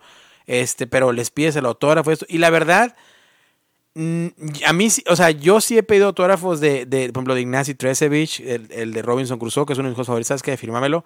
Eh, pero cuando yo lo hice, yo era el raro, porque O sea, a, los, a los americanos tú los ves y, y, por ejemplo, oye, que ahí anda Rodney Smith. Ah, ok. Oye, que al único que sí lo veo así como rockstar acá en la convención es Tom Basel, ¿no? O sea, Tom Basel siempre está rodeado de gente que se quiere tomar foto con él. Porque él no va como artista tampoco, él va como exhibidor y él lleva su, su booth donde está vendiendo todos los promos de la Dice Tower y todo eso. Ahí anda C. García, ahí anda Mike Delicio y todo, lo, todo, todo, toda la banda, ¿no? Y, pues ahí andan vendiendo también y lo que tú quieras. Pero la gente, sobre lo único que yo he visto así como que foto, foto, fotos con, con, con Basel. Pero fuera de eso, digo, tú ves a David Tursi, tú ves este. Ah, también han dado por ahí. Ay, se me fue el nombre. Ah, el de. El de Brass, este. Ah, Martin Wallace. Martin Wallace. Por ahí Martin Wallace. Este, Eric Lang, siempre hasta hace poco, hasta que hizo un freelancer, siempre estaba en el boot de Simon. Eh, unos buenos amigos de, bueno, unos amigos de aquí de la ciudad que también tienen sus, juegos, los, los Sadler, los de Street Master y todos esos también andan ahí. O sea, y la gente, Ignacio Trechevic de Portal, y la gente no, no las veo, sobre todo a la mayoría no veo como que ande pidiendo los autógrafos. Incluso cuando yo lo pedí, yo era como que el raro. Entonces yo creo que es más de nosotros. Ahora bien, obviamente vas a otras convenciones de otro tipo de hobbies, llámese cómics, este, actores de películas. Pues obviamente ahí la gente te está pagando, paga por un autógrafo y un, o una fotografía. Pero me llama mucho la atención, porque también me lo platicaba por ahí mi, buen amigo Rubens, de, de cómo, y lo que ustedes me corroboran, de cómo se hacía filas, pues para, ¿sabes qué? Fírmame esto, fírmame el otro. Y, y, y pues yo creo que, es algo muy único de nosotros, ¿no? Que no quiero decir que sea bueno, no quiero decir que sea malo, simplemente es algo muy único.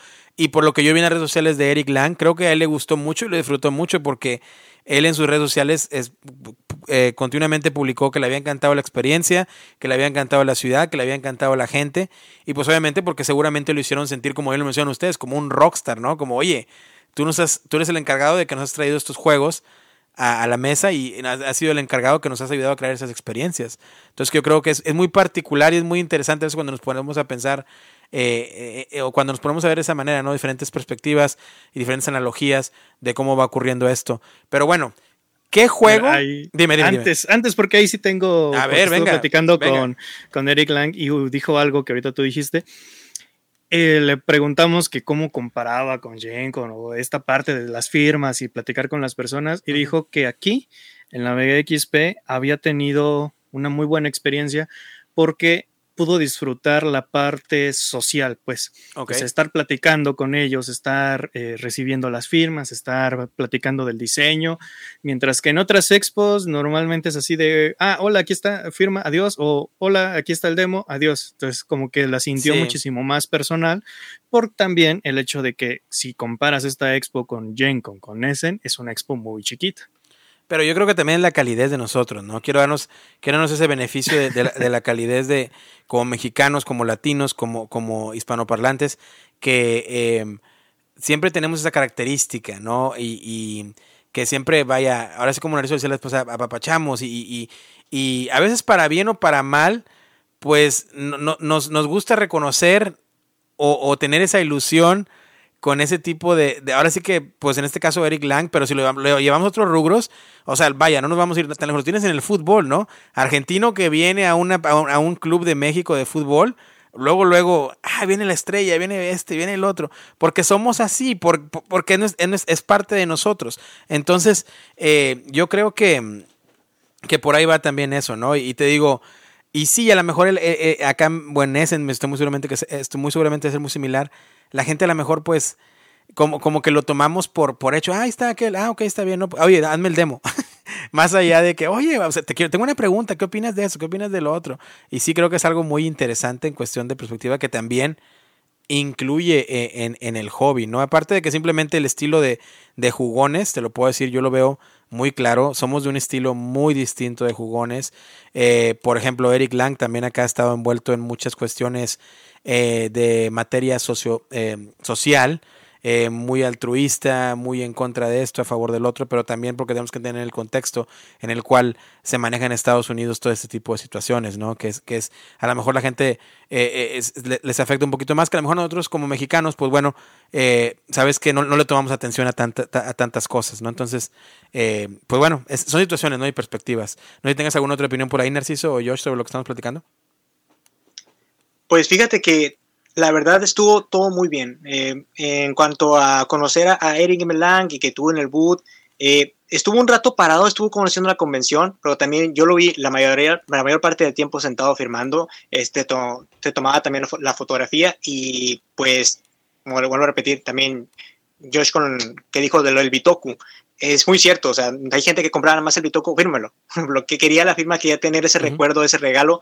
De hecho, a Carlos Amano de la Lunateca, que lo menciono también mucho, fue porque le hizo un dibujo del autómata de, de Luna Capital el, ah, ilustrador. O sea, que te haga un dibujo de ti mismo, el ilustrador, y plasmarlo en tu tablero de juego, de, tu juego, pues creo que tiene un valor más allá de, de, no, es porque es el diseñador, ilustrador, sino que lo hizo para mí.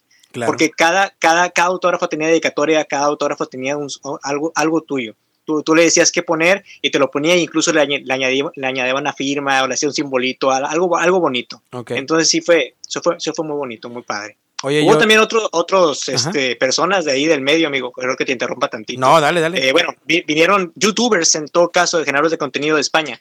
Eh, vino eh, Análisis Parálisis, esta, este Sergio Vaquero y Nancy Yao, que son personas que, bueno, podría decir como la equivalencia un poquito menos que Dice Tower en España. Sí, sí, sí. perdón, en, Estados Unidos. Y vino La Memoria de Pacheco, que es un canal muy longevo, este, que hacen partidas y, tienen, si ellos están cambiando el rooster, eh, vino Piru, este, junto con otra, otro acompañante, que no me acuerdo el nombre, y Dam de la mesa de Dam.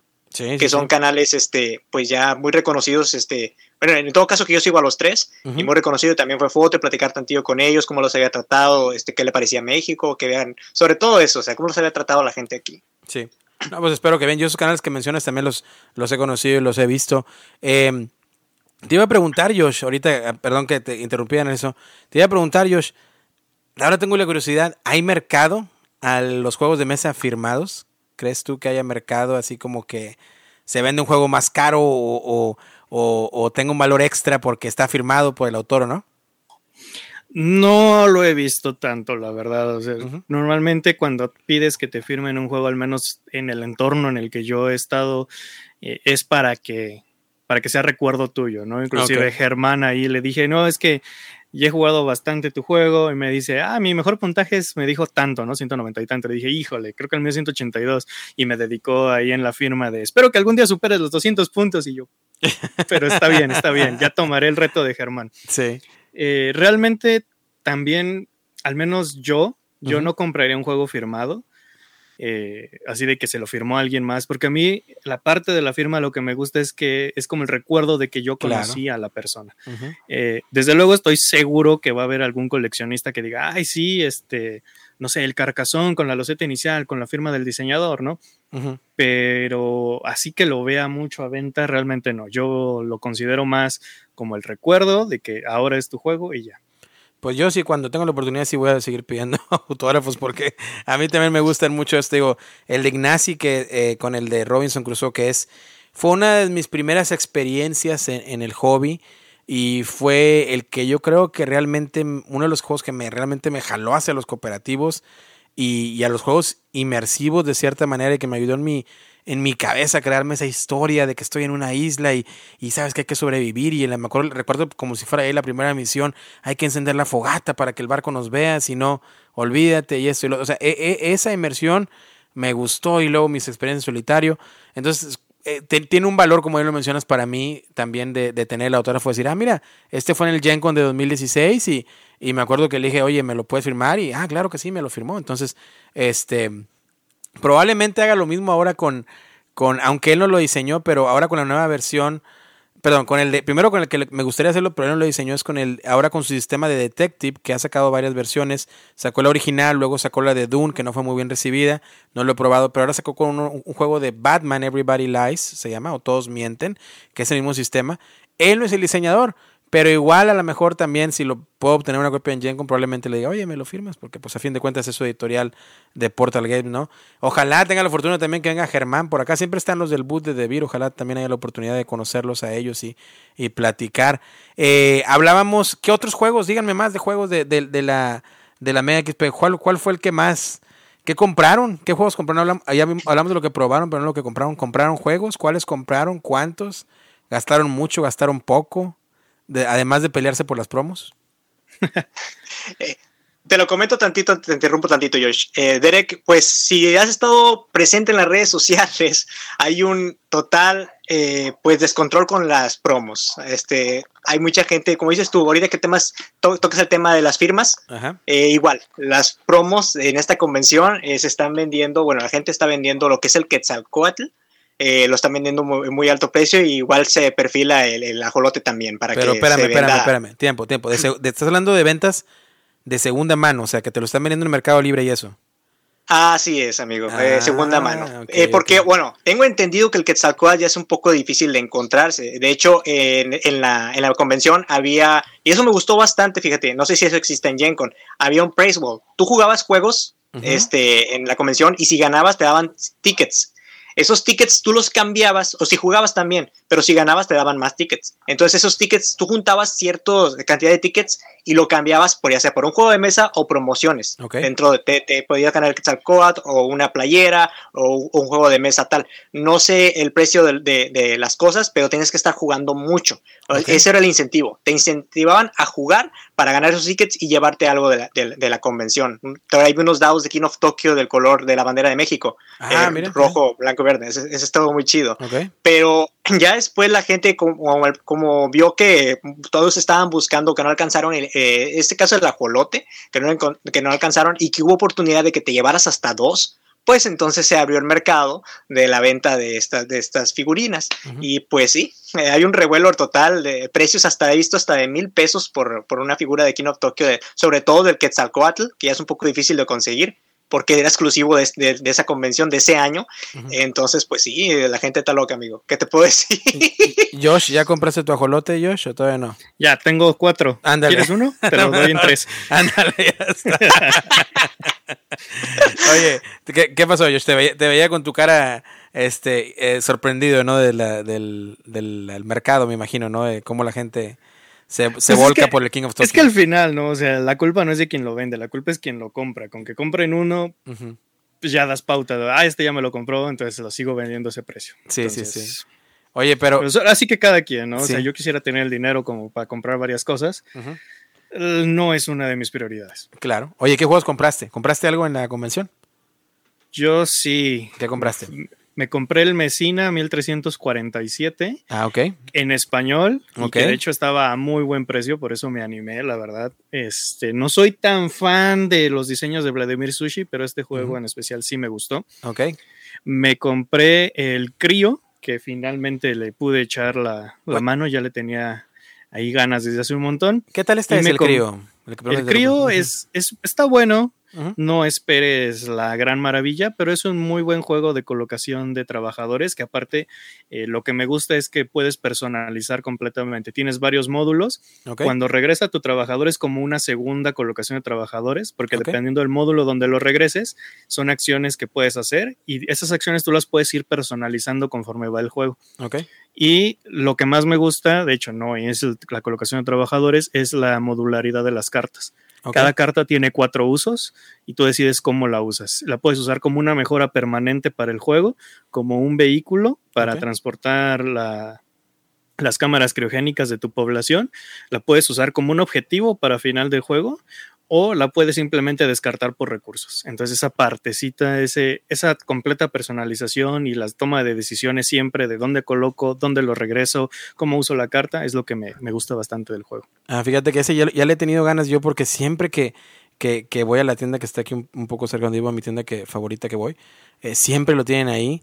Este, y, y me ha estado por ahí como diciéndome, hey, hey, pero, pero todavía no. Entonces, ya que ya con, lo, con la premisa que me diste, a lo mejor ya me voy a tener que animar a, obtener una copia. ¿Qué más? ¿Qué más aparte del crío?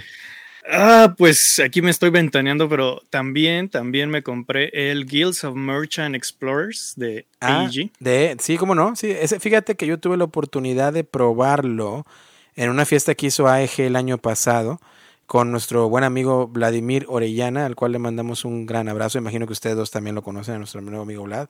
Y eh, me acuerdo el año pasado mostró el demo, me mostró ese, el de Witchcraft Whirling, otro, el de los edificios, no recuerdo cómo se llama, y el el otro que era Meeples and Monsters o Meeples and Dungeons o algo así. Bueno, de todos, este fue el que más, más me gustó. Entonces, que bueno, ¿ya, tuviste la oportunidad de jugarlo o nada más todavía? No, me, me, encantó. O sea, Mi único pero es que siento que es un Roll and Bright sin que sea un Roll and Bright, pero fuera de eso me, encanta el juego. Sí, está, pero está muy bien, ¿eh? Me, gustó mucho como, recuerdo en el prototipo tienes tu tablero personal y vas guiando por ahí las rutas para llegar a diferentes lugares y vas pues agarrando lo, lo que recuerdo, vas obteniendo los recursos y todo eso. O sea, estaba muy bien, estaba muy, muy bien y por lo regular AEG siempre trae estos juegos pues ahora sí como que a excepción del Thunderton Quest, que es probablemente de los más pesaditos, eh, siempre trae juegos muy sencillos, muy, muy, muy fáciles de poner en mesa y que se ven bien y se disfrutan bien. Así que qué bueno que, obtuviste una copia. ¿Qué más? ¿Qué más compraste? Me compré expansiones para el Clinic, que es uno, ah, un juegazo que, no spoilers, porque es ahorita. Sí, es el que va a, ese va a salir un poquito Clinic. Pero, me compré un montón de expansiones para el Clinic. Ok. Ya lo último, último, no me lo compré. Mis amigos de Perú, del podcast de Demasiada Interacción, me trajeron dos jueguitos peruanos para que los probara, los checara y pues ahora sí que se los mostrara al público, ¿no? Uno se llama Alicat, que es carreras clandestinas de, en bicicletas. Y el otro se llama Humboldt, que es un juego pues con con temática histórica precisamente a este explorador y prácticamente es un euro de recolección e intercambio de recursos. Ah, bueno, pues ya hay que estar atentos al canal eh, de Geek Night para que, para que hay que checar esos, esos juegos. Me llaman mucho de las bicicletas, de carreras clandestinas de bicicletas, ¿eh? así que a ver qué tal. Sale, sale la siguiente semana, y, pero como no sé cuándo van a publicar ustedes el podcast, el lunes 11 de este mes de julio ya debería estar el video. Pues probablemente cuando, cuando estés escuchando este podcast, este podcast probablemente será publicado este episodio pero el día 10 de julio. Hoy estamos a 9 cuando estamos grabando, entonces arráncate. Este, si estás escuchando hoy domingo, que es cuando sale, pues no, espérate mañana, pero ya luego voy a revisarlo eh, en el canal de Geek Night. Narciso, ¿qué te compraste aparte de las promos tan peleadas, tan deseadas eh, de King of Tokyo? Me, me, pareciera que las promos que, y esas expansiones tan inaquisibles de Blood Rage se quedan cortas comparadas con estos promos de, de King of Tokyo. ¿Qué te compraste, amigo, aparte de eso? Fíjate, amigo, que llevaba a mi esposa. Entonces, llevando a mi esposa, ah, sí, este, ya, ya, ya sabes de qué tema hablo. Este, había un poquito de limitantes ahí. Sí. Este, pero bueno, gracias a mi amigo Rubens me pude comprar y gracias a ti porque el, episodio que, que tuvimos con nuestro amigo Yair Anda Solo de Ciudad Meeple y hablábamos de Imaginarium, entonces amigo, pues me faltaba la ah, colección. Mira, qué bonito, muy bien. Aquí está el Imaginarium. Este, que, pues, espero estrenarlo esta noche. Y también me compré por ahí un Villainus al español. Ya sabes que pues los juegos que yo ando consiguiendo todos son en español. Tuve la oportunidad ahí de, de cachar una, una, venta ahí este, en Ciudad de México. Y como estaba ahí, pues dije, bueno, pues el Villainus al español a un buen precio. Eh, de hecho, no pude comprar en, Funko, me hubiera encantado obtener el Godzilla Tokyo Clash el español, el Panam, pero bueno, llevaba un presupuesto un poquito limitado y me vi un poquito forzado a no comprar mucho, amigo, porque te voy a decir algo. Los precios en México con los juegos en el español salen muy caros. Y yo tengo la posibilidad aquí en la frontera de conseguir los juegos más baratos en inglés en páginas en descuento. Hablamos hablando de Stuff y otras páginas donde podemos comprar. Eh, y me, sale, me un poquito más comprarlos aquí en la frontera y, traerlos para acá. Que obviamente la ventaja es la desventaja o ventaja que quieras verles el idioma, pero realmente los precios estaban un poquito, un poquito arriba de lo que, de lo que es. Eh, me hubiera encantado conseguir más juegos, la verdad, pero sí tenía un poquito de, limitante. Y bueno, dije, no, pues me hacía en la cabeza, pues este juego me sale a tal, tal, a tantos dólares allá, eh, me sale mejor eh, allá, aunque había juegos, normalmente compro juegos abstractos que no requieran tanto idioma o el idioma sea mínimo. bueno, este juego lo puedo conseguir allá, pues no me voy a esperar tantito. Pero sí, había muy buenas ofertas, me hubiera encantado conseguir más el español, pero bueno, estaba un poquito limitado, amigo, llevaba un poquito la cadena. No, no, no, pues, pues es que hay que, hay que llevar control, pero no tanto. Sí, sí, sí, sí, sí, sí, sí. no, pero te digo, sí, estuvo muy padre, ¿verdad? Estoy feliz con las compras. ¿Ya, ¿Ya jugaste el Imaginarium, Josh, tú? No, nada más lo he visto todavía. Fíjate que ese está muy bien, ¿eh? es un casi casi un engine builder, pero, pero está, está muy bien. Tarda un poquito en arrancar, pero ya que arranca está, está muy bien eh, y, y, a mí me gusta mucho, así que qué bueno que lo compras en eso para que lo juegues. Eh, pues sin más, ya que hablabas tú del Clinic, Josh, si te parece bien, vamos a brincar a la. Hablamos de la Mega XP. No sé si quieren agregar algo más de la Mega antes de empezar a reseñar un juego que traemos cada quien. ¿Quieren agregar algo más de la Mega? O creo que ya que hablamos bastantito, ¿no? De lo que podemos vivir. Eh, en conclusión, hay cosas que... Bueno, nada más para... Perdón que te interrumpa. nada más para contestar una pregunta que hiciste desde el inicio. A ver. Eh, que si creía que era suficiente dos días, que si faltaba uno, que si sobraba otro. Eh, para los que están escuchando y que quieran ir a la Mega XP, depende a qué vayan. O sea, si van a comprar, si nada más se quieren lanzar a comprar con un día es más que suficiente. Si quieren probar juegos, yo sí recomendaría que vayan los dos días porque uno no les va a dar entre que andan viendo, entre que andan probando y demás. Entonces, ahí sí yo diría que depende también qué día quieras ir. Y lo digo porque normalmente el sábado es el día más atareado, el, cuando muchísima gente va. Y el domingo está un poquito más ligero y es un ambiente un poquito más familiar. Ok. Fíjate que, y ahorita no lo mencioné en el, durante el episodio, pero creo que lo platicamos en el episodio de Lorena, pero bueno, ya estamos en, en el, en el aftermath, ¿no?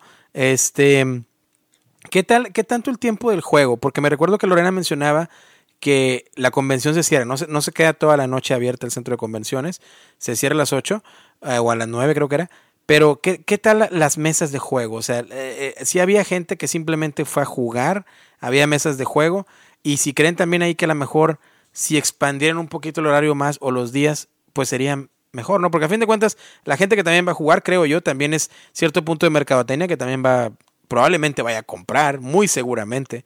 Entonces, no sé cómo ven ahí ustedes también. ¿Creen que, ¿Creen que hubo muy poquito tiempo de juego o estuvo bien? ¿Estaría mejor un poquito más? Yo sé que nunca es suficiente, pero, pero no sé qué, qué impresión tenga de eso. Narciso. Bueno, el tiempo para jugar en sí eh, como dice George, si ibas tú a comprar, era, era a lo que ibas. Si ibas a jugar, a lo que si ibas a conocer eh, cómo estaba la convención, a lo que ibas, eh, dependiendo lo que como quisiera manejar el tiempo. Pero yo pienso que para jugar sí se necesitarían no dos días, amigo, hasta un tercer día, porque habían mesas, sobre todo. bueno, yo vi que había mucha mesa, o sea, muchas personas en las mesas a, conglomeradas, pasabas, eran, eran mesas como tipo barras, ¿ok? Y estaban, eh, no habían mesas individuales. Habían unas poquitas individuales, pero eran para la zona de rol. De hecho, pasaban, había gente disfrazada, había, había gente disfrazada así como que de magas, eh, de guerreros, y pasaban y, oye, ¿quieres jugar rol? Eh, una partida rápida, o sea, para que te adentraras al mundillo, ¿no? Esas mesas estaban individuales, pero lo que eran las mesas para probar juegos eran una, tabla así, o sea, grandotota, y habían cuatro o cinco personas en un juego, y pasabas, había un Catán, y pasabas así corridito, y estaba este, un Bitoku, pasabas corridito, había un King of Tokyo, había un Shippy Time, entonces sí, sí había un buen espacio para jugar. Yo no tuve la oportunidad de sentarme a jugar nada. De hecho, de hecho yo quería probar eh, eh, incursionar en el mundito del Blood Bowl pero tampoco tuve chance de, jugarlo. este, había mesas para todo. Eh, pero sí se necesita, yo pienso yo que sobre todo para probar los juegos eh, de diseñador, porque eso es lo que faltó. Había mucha gente que se, eh, había, bueno, eso hubo un buen auge, un buen recibimiento de la gente con los diseñadores. Pero sí, como dice Josh, tú estabas esperando a jugar sobre todo el, el Iotama, que estuvo muy pedido, estuvo muy peleado. realmente yo tuve que hacer fila ahí este, con Adrián Luzarreta, que es el diseñador, que le mando un saludo. Eh, estuve con mi esposa ahí haciendo fila, eh, me senté yo y después ya llegaron otras dos personas a jugar. Este, pero sí, era de que tenías que estar pendiente y cachando el momento de que se levantaban las personas de la partida para sentarte tú y agarrar tu lugar. Entonces sí faltó un poquito más de días. Sobre todo eso es lo que yo pondría, un, día más este, para probar más juegos. Eh, te faltó, eh, el horario era limitado, pero si te faltó con un día, con tres días para jugar, yo digo que te bastaba y sobraba. La verdad, habían boots que tenían sus propias mesas, en el caso de Debir, eh, de, hielo, también este Funko tenía su sus mesitas para jugar ahí pero no, no vi así como que, eh, que, faltó mucha gente porque probaran cosas. Y ese también fue un tema de, debate, de que faltó tiempo y de que era una demo, o sea, unos 15 minutos de qué me pareció el juego, primeras impresiones, venga a la otra mesa, vámonos. Pero más gente quiere jugar. Entonces, porque había los, los, diseñadores en este caso, en el caso de Yotama jugamos el juego completo. Y si nos llevamos casi una hora y media. Josh, ¿qué onda? ¿Cómo ves los horarios de los juegos? Mira, no, no creo que la expo aguante para un tercer día. Okay. Sí, la verdad, creo que si se extiende a un tercer día va a haber uno de los tres que va a estar súper flojo. Okay.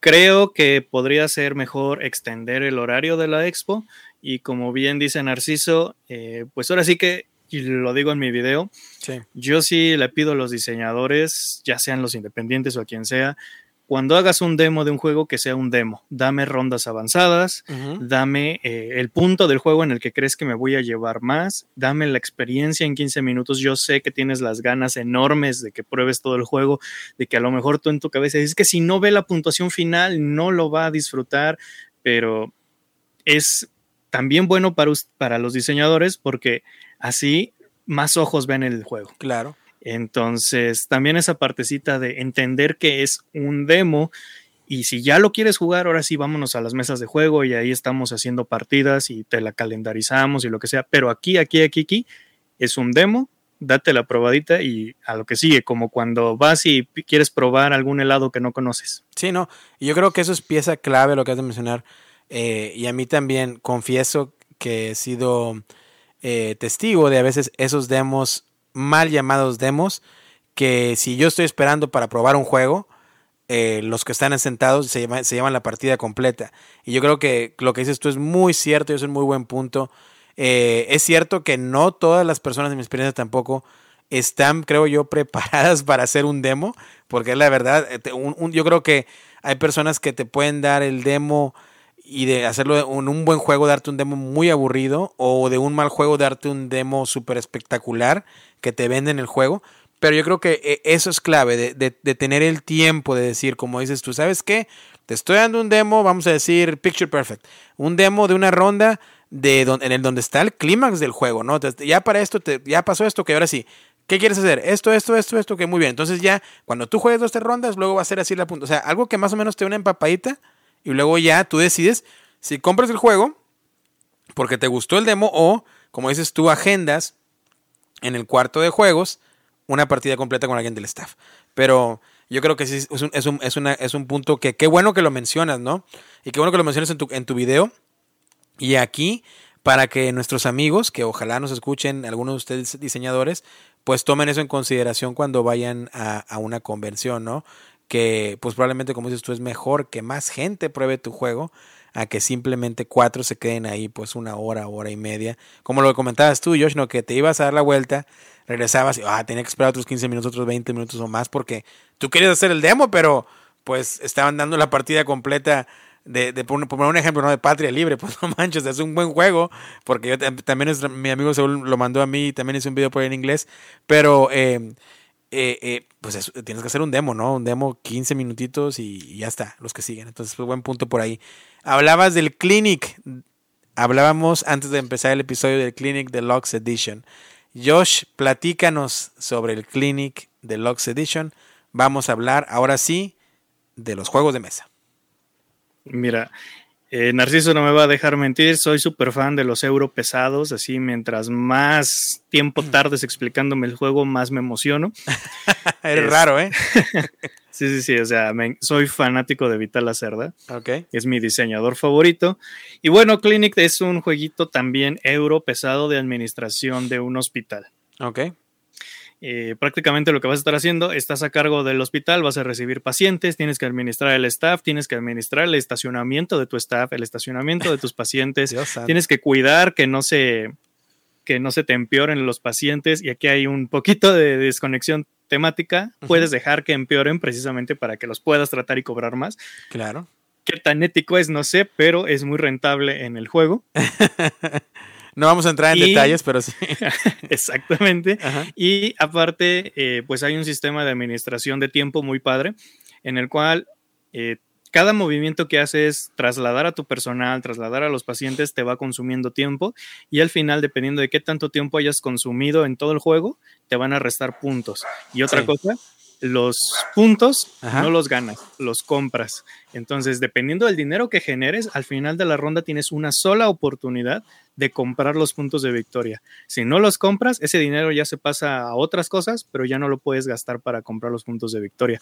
Entonces, al final de cada ronda tienes la decisión así de, me compro puntos porque pues es con lo que gano, o me guardo el dinero para mejorar mi hospital, poder atender a más gente y poder sacar más dinero. Entonces está ese balance muy, muy interesante y la verdad el juego me gustó bastantísimo y me fui de lleno con todas las expansiones. Eh, las expansiones lo que agregan son pequeños módulos que van cambiando el juego. ¿no? Entonces, por ejemplo, hay un módulo que te agrega ambulancias, hay un módulo que te agrega embarazadas, un módulo que te agrega conserjes Ok.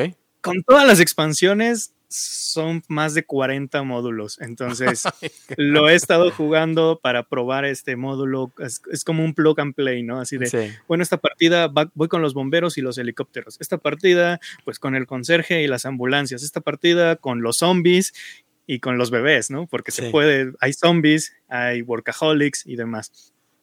Y además hay un libro de campaña en donde lo abres y lo primero que te da son los módulos como los recomienda el diseñador, ¿no? Así de a mí me gusta mucho esta combinación de módulos para que lo pruebes. Si ya estás más avanzado, esta combinación. Si te gusta este estilo, esta combinación. Y aparte trae una campaña que puedes jugar con hasta cuatro personas en donde vas llevando registro de quién ganó, qué hizo qué. Y eso tiene impacto en la siguiente partida. Oye, fíjate, ¿qué tal está el Mon solitario? El modo solitario aparte es muy, muy bueno.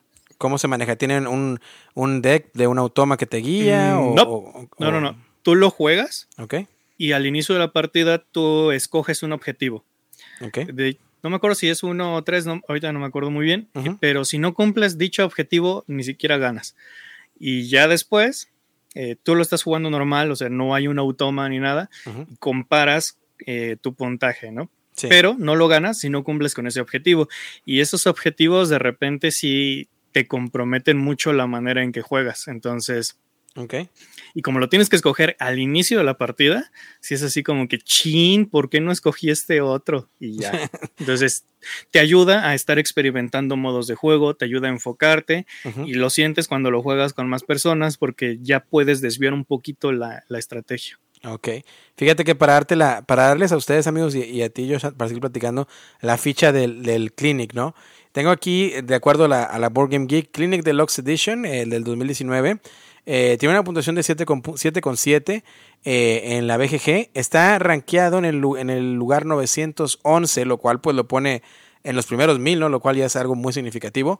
Eh, es una, bueno, la, la Clinics de Luxury Addiction es parte de la Clinic, ¿no? Normal. Es de 1 a 4 jugadores de 60 a 150 minutos para mayores de 14 años y con una complejidad, lo que mencionabas, Josh, de 4.06 de 5. O sea, es un juego complicado. Eh, me imagino que incluso más complicado que el On Mars. Eh, el artista es Ian O'Toole, que ya es costumbre, ¿no? De Ian O'Toole trabajar con, con con, esta, con estos tipos de juegos. Y el arte de Ian O'Toole es uno de mis favoritos. De hecho, casi todos los juegos que Ian O'Toole tiene el arte, eh, pues siempre, siempre están ahí, ¿no? Y eh, así que pues esta es la, ficha técnica, ¿no? Se, normalmente se recomienda para mayores de 14 años. Y pues es un juego complejo, Josh. Y eso es raro porque por lo regular, la mayoría de los jugones, yo creo, vamos a hacer de que sí nos gustan los juegos complejos, pero a la vez entre más se explique en un juego, a veces se convierte un poquito más tedioso, pero tú te vas del otro lado y dices, no, entre más te estás en explicarme el juego, siempre y cuando tenga más complejidad, pues ahí voy a estar, ¿no? Sí, me, me, encanta porque mientras me van explicando voy pensando qué estrategias puedo hacer y demás. Entonces ya cuando empieza el juego ya tengo un poquito de idea de qué hacer, ¿no? Digo, también, también si la explicación dura dos horas, pues a lo mejor ahí sí ya me perdiste, ¿no? Pero. Oye, Josh, y aquí nosotros rankeamos los juegos del 0 al 5. El 5 obviamente siendo lo, la excelencia, un 0 algo que pues ni siquiera quieres gastar energía ni en quemarlo, ¿no? Este, obviamente tenemos eh, aspectos a considerar, pues obviamente el arte, que sabemos que con Ian tú le estás viendo por ahí unas fotos, está excelente, eh, la complejidad, la rejugabilidad, con las expansiones obviamente agrega rejugabilidad, pero tú de calificación le das a este juego? O sea, tomando en, consideración esos, puntos, eh, ¿dónde, lo colocas del 0 al 5? Yo lo pondría en un 4 sólido. Un sólido 4. Ok, muy bien. Entonces, pues está un juego que recomendación de Geek Night, que bueno, hay que, hay que por ahí echarle la manita al clinic. Si te gustan los euros pesaditos, los euros duros, pues es una buena opción, ¿no? Y yo, y yo me quejo, digo, oye, el brazo está muy complicado, imagínate. Imagínate nada más. Este, bueno, vamos ahora a hablar de otro juego que yo espero probar en un par de semanas en dicha convención que ya mencioné y que también tengo muchas ganas de probar porque pues los diseñadores son mexicanos, así que sin más, Narciso, cuéntanos de esta versión eh, más divertida y mejorada de el Mario Kart. ¿De qué nos vas a hablar? Venga, vamos a hablar de Todos Riding Dino, Es un juego del 2021, según la ficha técnica de la BGG, es un juego de 1 a 8 jugadores, de 20 minutos, rapidito, con edades recomendadas de 8 años en adelante y eh, pues tiene una complejidad o peso de 1.36 sobre 5. El diseñador es Rubén Hernández, el artista es Iván Escalante y las casas publicadoras o desarrolladoras es de Stable Games y Draco Studios. Amigo, este juego, yo siempre estoy buscando jueguitos rápidos para abrir partida. Eh, y este es uno de los juegos que me ha encantado, me ha funcionado. Es un juego caótico donde es una carrera de dinosaurios eh, y pues el tema es ese, ¿no? el juego tiene una producción excelente. Estamos hablando de miniaturas, trae miniaturas como estas, si alcanzas a ver sobre cámara. Sí, pero tiene unas miniaturas muy padres, la verdad súper bien hechas, el trabajo de las miniaturas es muy, muy bueno. Y eh, pues hablar el de los componentes del juego, pues trae maderita, trae cartas, ese, es su, su principal motor. Y trae unos tableros déjame decirte que, por ejemplo, este tablero que me, emocionó es un tablero que, que alcanza a ver brilla. Es una de las cosas, es una de las cosas que pues, yo no he visto en otros juegos de mesa y me, gustó bastante que el juego tiene, eh, es muy fácil de aprender. Es simplemente bajar una carta y activar un efecto. Una carta boca abajo, la voltean todos, la revelan y se activa el efecto iniciando por el jugador eh, que tiene el, token de jugador inicial y así, ¿no?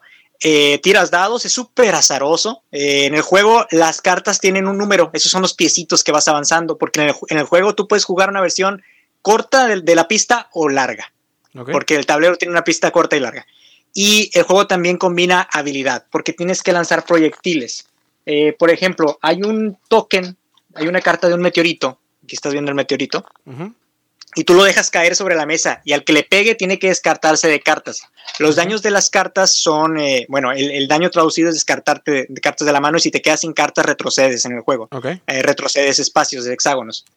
Y pues, ¿qué te puedo decir, amigo? Me funciona mucho. Eh, no se sabe nunca quién va a ganar porque depende de tu habilidad y depende de lo que te salgan las cartas. Hay algunas cartas que están súper bañadas, son unas cartas rojas que tienen su forma de cancelar, obviamente, que son efectos súper rotísimos pero la verdad es súper disfrutable. El juego cuenta con, eh, si quieres jugar una versión básica, los dinosaurios son normalitos, no tienen y tienen habilidades si quieres una versión avanzada. Y pues la verdad me gustó, es un juego de entrada que me lo han pedido sobre todo en mi casa y, en mi otro grupo de juego. Eh, siempre eh, lo aviento 20 minutitos, a veces hasta menos, súper rápido y súper ameno y las risas nunca faltan, siempre están como que emocionados de que, ah, te voy a pegar o a ver si te atino o, tiro los dados, ay, no, no, te arrebasé o cositas por el estilo, ¿no? Entonces... Es un juego que, recomiendo ampliamente. Eh, va a salir su campaña nuevamente Kickstarter porque ahorita es un poco inconseguible a lo que veo.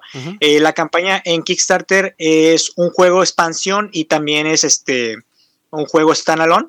Se llama ah, déjate el nombre, Dodo's Riding Dino, Dodo Dash, que agrega nuevos mapas, porque el juego trae cuatro mapas, agrega nuevos mapas, nuevas miniaturas y es un standalone que se puede jugar fácilmente aunque no tenga la, la versión del juego. El juego salió en Kickstarter y, y tuvo ahí unos, unas promos, hablando de promos. Tengo una promo de un juego que también son la, misma casa desarrolladora que se llama Chicken Wars. Es un dinosaurio basado en ese mundo. Ah, Entonces, pues súper recomendadísimo, amigo. Fíjate que ese, te digo, lo voy a probar ahora si es, si, si, es, posible en la convención. Y me llama mucho la atención, estando los componentes, se ven muy bien. Te quería hacer una pregunta, ¿cómo está el modo solitario? Porque ahí les va rapidito. Me acaba de llegar un juego eh, que hice, va con Kickstarter, y que es Thunder Roll Games, que es de Richard Linus. Este, no, Thunder Roll, algo así, Thunder Roll Racing, o déjame ver, aquí lo obtengo, déjame alcanzar a ver. Thunder Rolls, nada más, de Richard Linus, de Ceroy Games. Y es un juego de NASCAR, de carreras, incluso trae unas estampas muy padres para que les pongas a los carros y todo. Y me duele mucho decirlo que el modo solitario está horrible. Eh, ¿Por qué me duele decirlo? porque yo pagué más para que hubiera una tarjeta del podcast, para que haya una carrera, ahora sí como patrocinador de una carrera de NASCAR, ¿no? Y sí viene y está muy para los componentes y todos, pero cuando tú juegas en solitario y es de 1.8 también, cuando juegas en solitario, es de que tú juegas tu rol, tiras tus dados, los colocas donde va para hacer la acción, y luego tienes que tener dos mazos de cartas, uno para cada otro de los carros. Siempre tienes que jugar con ocho carros. Entonces, cuenta que tú haces tu turno rapidito, un minuto, en menos de un minuto, que digo, 10 segundos, y luego, ok, deja de voltear un deck para ver qué auto se va a activar, deja de voltear el otro, el otro deck para ver qué va a hacer, deja de mover los carros en la pista, y luego el otro carro, el otro carro. Entonces, es mi turno y siete carros más que tengo que activar. O sea, ya para cuando es mi turno otra vez, haz de cuenta que todo el juego se está viendo yo una carrera Yo doy cuenta que no estoy jugando, no me estoy haciendo una carrera y ver cómo los carritos van, van, van, van, van, van, van, van, van, van. Y ahora sí mi turno otra vez. Y luego siete veces más y luego mi turno otra vez. Y luego siete veces más. Entonces, eso dije yo, bueno, este es el momento de aprender algo, Derek. De ahora en adelante, cuando hagas un Kickstarter o algo así, fíjate de el límite de jugadores. Porque si son muchos, muy seguramente el modo solitario, a menos que hagan una genialidad, va a ser muy flojito, porque usualmente esos juegos van a estar diseñados para un número mínimo de, qué sé yo, cinco jugadores para que se disfrute. Tú ya lo jugaste en eso solitario, tienes una idea de cómo es el solitario. Eh, porque eso, es lo único que me preocuparía realmente de este juego. Eh, eh, el, número mínimo de jugadores para que se pueda disfrutar. No es si cada vez que juegas tengas que jugar con los ocho dinosaurios. O si juegas de tres, nomás sean tres los que están jugando. Pues mira, el modo solitario del juego es agregar retadores. Cada, eh, tú puedes agregar la mayor, eh, para dos sí se necesita agregar retadores y para uno igual. Eh, estos retadores se manejan con una inteligencia artificial. Esta inteligencia está medida en dificultad, fácil, media y difícil. simplemente agregan más puntajes al, al, valor del dado o al valor de las pisadas, dependiendo, te digo, la dificultad. Y pues si sale una carta tal, en el juego hay tres colores de carta, roja, verde y azul. Eh, si salen tales tipos de cartas que, que pone el mono, en este caso el robot, eh, se agregan tantos piecitos más. Y pues sí, es un poquito retador porque están bañados. Hay algunos que avanzan cuatro con una carta azul, avanzan tres con una carta roja, más lo que, más lo que te agregue la carta. Y si hay que tirar dado, mucho más. Entonces, eh, jugar con, con, las variantes de los robots siempre está un poco roto. Incluso tiene un modo copa y un modo tipo este, logros o desafíos que tú vas este, ahí consiguiendo. Entonces, pues mm, es un juego, es como es jugar con una inteligencia artificial, es jugar contra la máquina, básicamente, el modo solitario. Ok, ya lo, mucho, amigo. ¿Ya lo jugaste tú, Josh? Fíjate que la versión final no la he podido jugar, pero pude tener, tuve la oportunidad precisamente en la Rolla Game, no me acuerdo si fue, fue la última Rolla Game que hubo, la Rage. Eh, probé la versión de prototipo ahí con el diseñador. Y prácticamente por lo que Narciso estaba contando y demás, eh, pues sí, prácticamente jugué el, el juego terminado, salvo algunas cosas como las variantes de copa, el modo solitario que tú mencionas, Narciso, pero eh, la mecánica principal, esa sí ya, ya la probé. Ah, ok, ok. Entonces, pero sí se dan los componentes que están muy bonitos, ¿no? Y todo eso, los dinosaurios vienen de diferentes colores, lo cual es algo que realmente ahí, eh, siendo claros, es una de las cosas que yo sí aprecio mucho, por ejemplo, cuando hay juegos que ya te vienen las miniaturas en distintos colores. O sea, porque siento que ahí me ahorran a veces la pintada. porque, o sea, por ejemplo, en el de Ankh, otra vez que hablamos del de Ankh, me gusta que ya vienen cada, cada facción o cada tipo de, de dios con sus guerreros o trabajadores, como les quieras llamar. Ya vienen que los rojos, los azules, esto. Entonces, eso me gusta. Me gusta. Y, yo lo que veía, a menos que esté viendo mal en la fotografía, los dinosaurios todos ya vienen pintaditos de diferente color, ¿no? Un color base. Entonces, yo creo que eso, eso también ayuda. Eh, habrá que checar. Voy, ya les daré yo mi impresión en un episodio futuro cuando haga eh, la demostración de mm, ver realmente si tiene esa parte floja al ser de ocho jugadores, el riesgo de que, bueno, si yo lo juego a uno, dos o a tres, ¿realmente lo voy a disfrutar a lo que con la propuesta que trae el diseñador? O si lo quiero jugar a uno, me va a ocurrir como el de Thunderbolts, que es hacer una acción yo y ver cómo se desarrolla la carrera de otros siete dinosaurios y luego otra acción yo y luego otro. Pues, entonces, digo, por ejemplo, eh, uno que, que creo que funciona bien a dos jugadores de carreras, el Downforce. El Downforce dos jugadores, o sea, es uno de mis favoritos. Excelente, excelente. Y yo sé que, es una reimplementación de Restoration Game, todo eso, pero me encanta. o sea, lo, puedo jugar a dos y lo pues, funciona con ganas. Lo juego a tres, cuatro, cinco, con ganas. O sea, muy, muy, obviamente entre más, pues está esa interacción y, el ambiente y de que viene aquí, viene el otro. O sea, eso está padre. E, el, el Camel Up también se me hace, eh, entre obviamente entre más jugadores es mejor, pero igual se disfruta, tres jugadores se disfruta bien. El Cubitos 12 jugadores, se disfruta bien. No es mi favorito, pero pues ahí está, ¿no? Se disfruta, está bien. Pero es a lo que voy. Y, tengo ese pendiente con este de que digo, bueno, muchos. De, e, e, esa, ahora sí que lo voy a mencionar como, como llegó a mi cerebro. Esa, esa red flag, esa bandera roja de decir, voy a comprar un juego en una campaña porque me gusta la temática de carreras. El Rallyman GT, por ejemplo, me gusta mucho el, el, modo solitario. Voy a comprar un juego de carreras, pero si ya me dicen que es de 7 a 8 jugadores y mi grupo o usual, semanal, es de tres jugadores y yo lo que más juego es en solitario, digo, a lo mejor un, juego que, que se expanda a tantos jugadores a lo mejor en solitario no es tan sólido como cuando es un juego de 1 a 4, porque lo puedes, mitigas más, ¿no? Yo creo el, la acción de la inteligencia artificial o del AI, porque si lo juegas de 1 a 4, pues a lo mejor hay más, más campo para manejar que de 1 a 8, estás doblando la cantidad y obviamente pues tienes que hacer acciones para esos jugadores que no están ahí eh, vaya físicamente, que tienen que ser manejados por una inteligencia artificial. Eh, Josh manejaba, manejabas hoy, Josh comentabas lo de, hablando de Downford, ¿no? Comentabas de que ya fuiste entonces a una rola game, así rapidito, antes de entrar yo a la reseña que traigo preparada para el día de hoy, tengo una pregunta.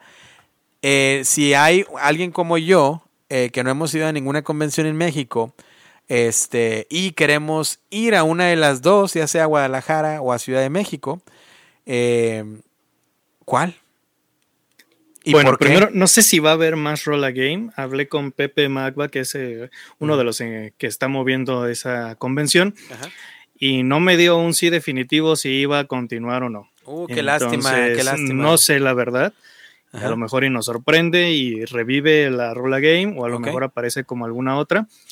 Pero sí te puedo decir la principal diferencia entre una expo y la otra es que la Mega XP tiene una gran parte de área de venta.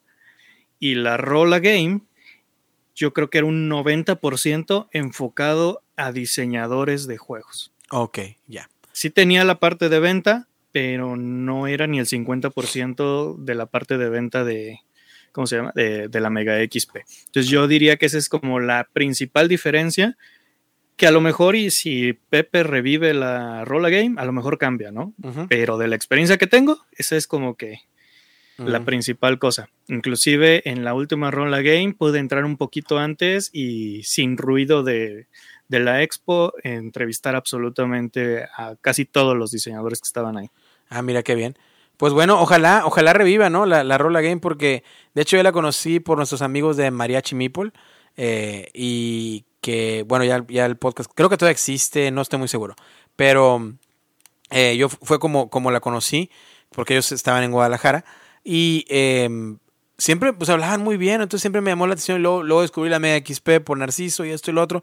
dije, bueno, si en algún momento voy, porque quiero ir, quiero ir a una convención en México, pues ¿cuál, será a lo mejor la primera que debo visitar, ¿no? Pero ya con los puntos que comentas, pues ya más o menos espero que nuestros amigos que nos escuchan y yo también me doy una idea más clara de, bueno, el, el día que vaya, una que ojalá sea pronto en México, probablemente sea esta. Que en mi caso, por lo que comentas, pues probablemente primero sería la Mega XP y luego ya después a la Rola Game, que ojalá de verdad, de todo corazón deseo que, que reviva, porque entre más convenciones haya en diferentes lugares de México, pues es mejor, ¿no? Que, que me encantaría que de repente en Monterrey se haga otra. ¿No? Que me queda más cerca en Monterrey, otra convención, y luego de repente, no lo sé, que eh, en, en, Querétaro, otra, y en Celaya, para, para recordar los Toros del Celaya, un equipo de fútbol que me gustaba mucho.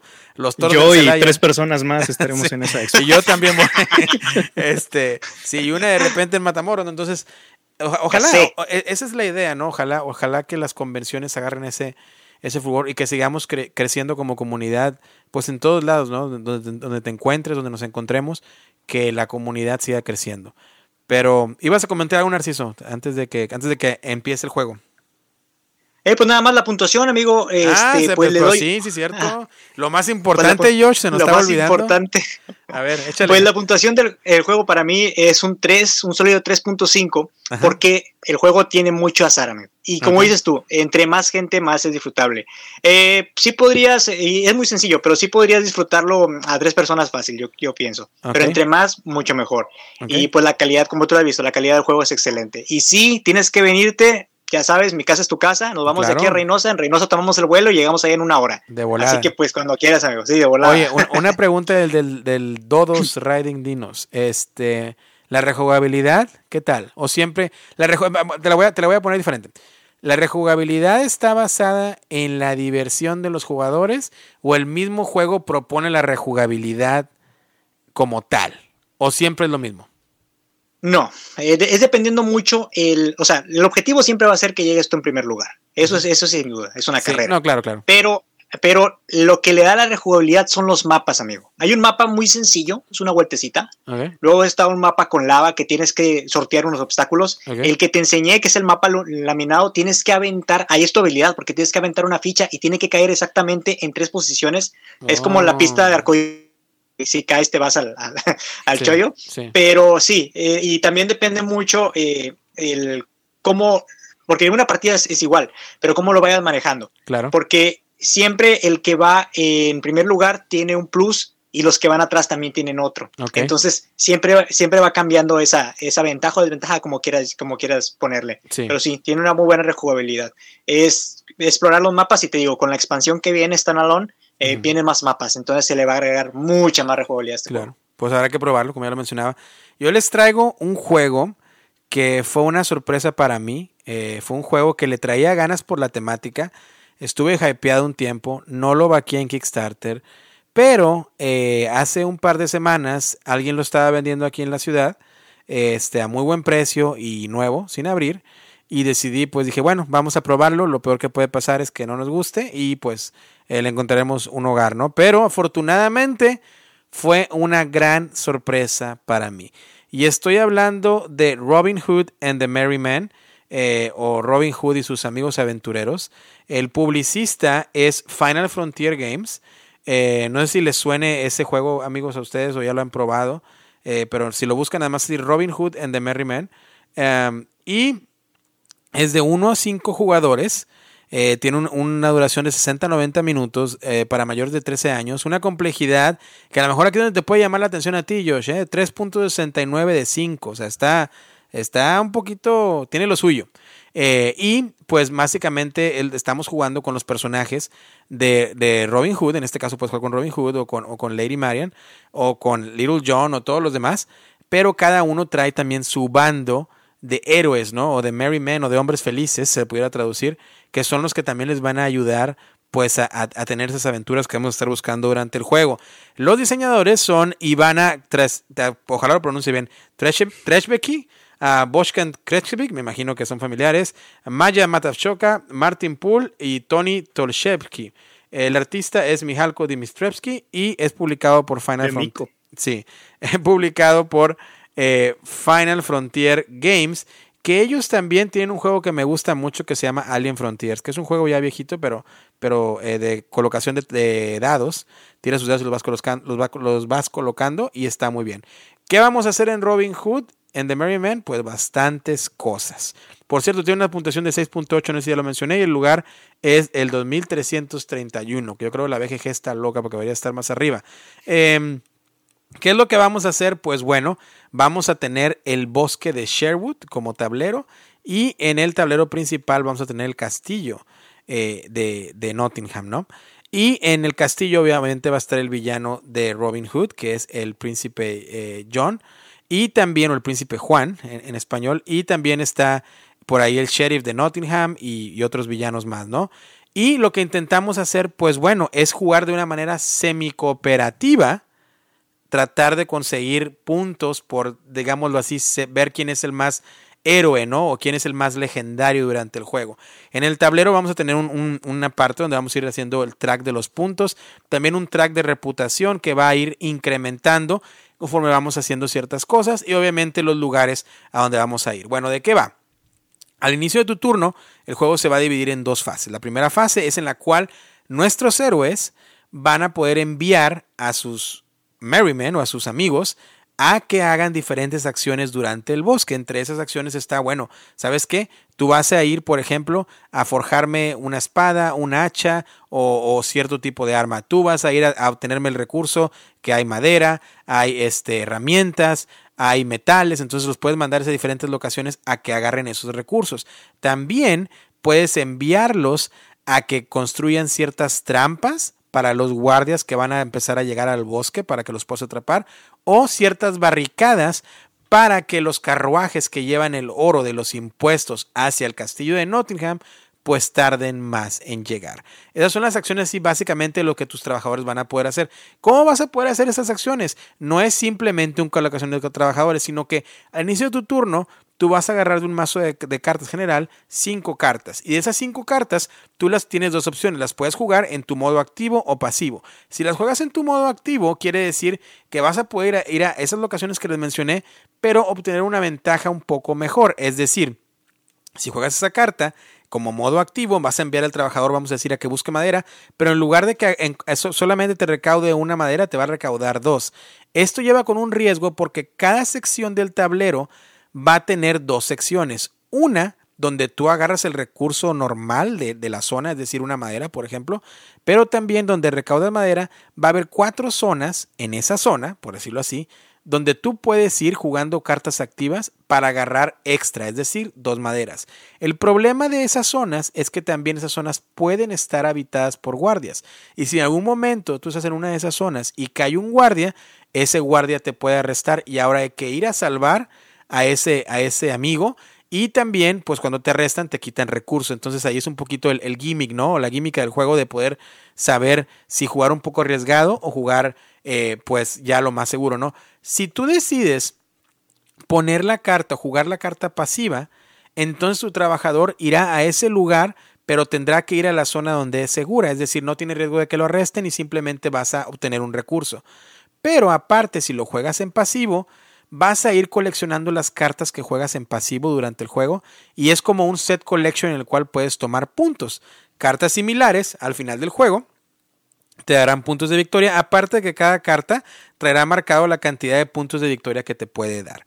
Después de que hagas todo eso de colocar a tus trabajadores, hacer recursos y todo eso, luego llega la fase de los villanos. Vas a revelar una carta, cada jugador va a revelar una carta de evento y en ese evento te va a decir hacia dónde va a ir cada villano y cada villano va a ir a hacer ciertas acciones y más que nada bloquearte, ¿no? Villanos van a ir a poner guardias para que te arresten, otros villanos van a ir a fortalecer esos carruajes que llevan dinero, porque en cada en cada camino que hay un carruaje nor, sur, este y oeste, hay una pila de monedas.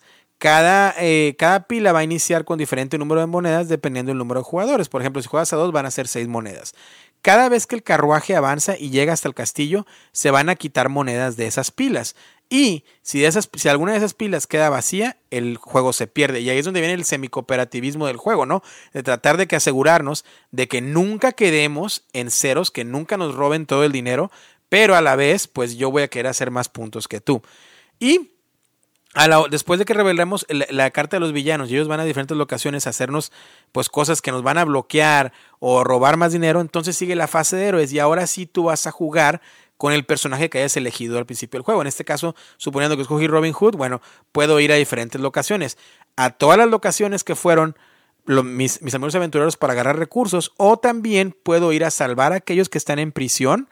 Puedo ir también a salvar eh, recaudar dinero que se fue entregado al castillo, pero ahora dárselo a los pobres. Y al hacer eso, voy a ganar también avanzar en el track de reputación y agarrar puntos de victoria. ¿Por qué es importante avanzar en la reputación? Porque tiene una mecánica muy parecida al side, en el cual conforme tú llegues más lejos en el track de reputación, vas a poder obtener mejores puntos de acuerdo a lo que tú hayas hecho durante el juego. Por, por decir, si tú pudiste construir eh, suficientes barricadas y trampas y llegaste hasta, hasta, la parte superior del track de reputación, bueno, pues esas barricadas y trampas te van a dar más puntos al final del juego que si nunca hubieras avanzado en ese track de reputación. Así que vas a estar haciendo diferentes cosas con tus héroes. Con tus héroes, por lo regular, vas a tener dos acciones Vas a poder ir a dos diferentes locaciones y tirar dados para hacerlas. Incluso hay una parte en el castillo que puedes ir a jugar un, torneo de tiro de arco y esos te ayudan para obtener oro. Y con ese oro, luego tú puedes ir y dárselo a los pobres y agarrar puntos Puedes ir a robarle a los ricos, pues es la temática de Robin Hood, ir a robarle a los ricos para tú después llevarlo a los pobres y para agarrar eh, puntos de reputación. Y así sucesivamente. Hay una infinidad de acciones que puedes hacer en el juego, por lo cual sería muy complicado para mí, muy tedioso mencionarte todas esas. Y estoy tratando de abarcar el juego, ahora sí como que comprimirlo lo más que se pueda para que puedas tener una idea. Ya después de que sigue la fase de héroes, bueno, pues avanzamos la ronda y a la siguiente. El juego dura cinco rondas y al final del juego, si no, eh, si los villanos no lograron vencernos, que es, nuevamente hay ciertas condiciones, una, que se acaben esas pilas de monedas en uno de los caminos, dos, que al final de cada turno, cada prisionero va a avanzar de nivel. Empiezas en la prisión 1, luego en la 2, luego en la 3. Si después de la 3 no salvas al prisionero, entonces quiere decir que lo ahorcan. Y si ese prisionero muere, todos perdemos. Entonces siempre hay que tratar de salvar a los prisioneros, aunque sean unos de otros. Obviamente, si yo estoy jugando con Josh y un prisionero de Josh que está en la cárcel y yo voy y lo salvo, yo voy a obtener puntos de victoria porque salvar al prisionero de Josh. Y así sucesivamente. Entonces el juego tiene sistemas de, de manejo de cartas tiene manejo, tiene mecánicas, perdón, de tirar dados en, forma de combate, tiene mecánicas de colocación de trabajadores, tiene mecánicas de set collection y tiene la mecánica del, track de reputación para poder eh, completar los, eh, los, los puntos posibles. El juego tiene diferentes modos, se puede jugar en semi cooperativo o se puede jugar totalmente cooperativo a dos jugadores, que las reglas cambian un poquito, o se puede jugar en solitario con un jugador. Yo lo he podido jugar hasta ahorita en competitivo y en un jugador. Y la verdad, las dos maneras, bueno, semi-cooperativo, y en las dos maneras funciona excelente. Solitario, muy, muy sólido el sistema en solitario, nada tedioso, está muy bien, todo el tiempo estás pensando y tratando de hacer estrategia, a ver que a dónde vas a ir y qué vas a hacer para obtener los recursos, para poder salvar a este, para poder salvar al otro, llevar dinero acá, traer dinero acá, y aparte depender de tu mazo de cartas, que es muy similar al competitivo, en el cual te va a ir determinando qué se va a activar de los villanos durante el juego. Y así básicamente, ahora sí que comprimido es Robin Hood and the Merry Men. El arte está muy bien, los componentes incluso de la versión retail, que es la que tengo yo, están muy bien. Te vienen unos meeples eh, de los personajes y cada uno de los personajes ya viene estampado, entonces está muy bien, no tienes que pintar miniaturas. Los carruajes también ya vienen estampados, vienen muy bien. Eh, el cartón que se usa para las monedas Está muy bien, un, cartón muy estándar, pero de buena calidad. Las cartas de muy buena calidad, como quiera yo todas los enfundo, pero de buena calidad. Los dados engrabados muy bien. Una infinidad de componentes de madera, pero todo está muy bien. Eh, creo que una de las, de las cosas no muy positivas del juego es que cuando tú lo abres la primera vez es tanto componente que organizarlo te va a tomar un tiempo y puede ser un poquito así como que, wow, esto es bastante. Es un juego muy pesado. También cuando las primeras veces que los juegas, hay mucho, hay mucho jugo de dónde sacar el juego y te vas a estar leyendo el reglamento, ok, y si voy acá, y si voy acá, y vas a estar checando el reglamento constantemente la primera partida. Ya después de eso, entonces sí se va a sentir con más fluidez. Y creo que eso es lo que afecta realmente el juego y que probablemente hizo que el hype bajara, porque recuerdo platicando con mi amigo Rubens que eh, cuando ese Kickstarter salió había mucho hype por ahí en la comunidad, pero luego bajó. Y creo que es debido a eso, que es un juego complejo, que pareciera que la temática de Robin Hood pues no va tan de la mano para un juego tan complejo. Dos, los semicooperativos no son del agrado de todos y es ahí el detalle, creo que es otro bajón. Este, y, y, tres, la complejidad que conlleva a simplemente al verlo. Entonces, si yo lo, si yo este juego lo juego en casa de Josh, por ejemplo, y es una partida solamente, y él lo enseña, y, veo que, pues, sabes que estamos aprendiendo y préstame el, préstame reglamento, déjame ver, a ver qué pasa y esto y lo otro. A veces las primeras impresiones es como que, ah, un poco tedioso y como que me arrastra, ¿no? Pero ya después, cuando hay esa fluidez, te das cuenta que es un juego que realmente vale la pena, realmente vale la pena. Y, a mí en lo particular lo, lo, recomiendo bastante.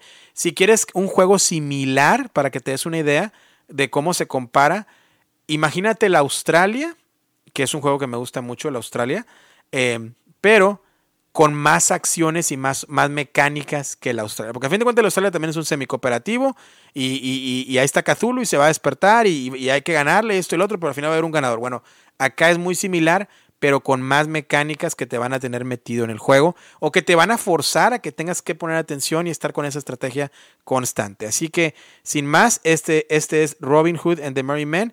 Yo en mi calificación le doy un sólido 4 en, en modo semi-cooperativo y un 4.5 en modo solitario. Creo que el juego funciona un poco mejor a solitario. Eh, por, por, la complejidad, por los, los aspectos que les mencionaba, pero si se sobrelleva esa primera partida, eh, yo creo eh, que con el grupo de jugadores que tengas lo vas a disfrutar mucho, va a tener mayor fluidez y obviamente simplemente puedes, eh, siempre puedes obtener pues guías, ¿no? En, la BGG o cosas así para que simplifiquen un poquito las acciones del juego. Pero si te gustan los juegos complicados, creo que este es uno que vale la pena echarle el ojo y si juegas solitarios como yo y te gustan los euros y, y todo eso, bueno, pues también creo que vale la pena que le eches el ojo por ahí. Así que amigos, este es el Robin Hood en The Merry Men, tratando de comprimirlo lo más que se pueda. Josh, Narciso, lo han visto, lo han jugado, eh, han oído de él, algo, nada.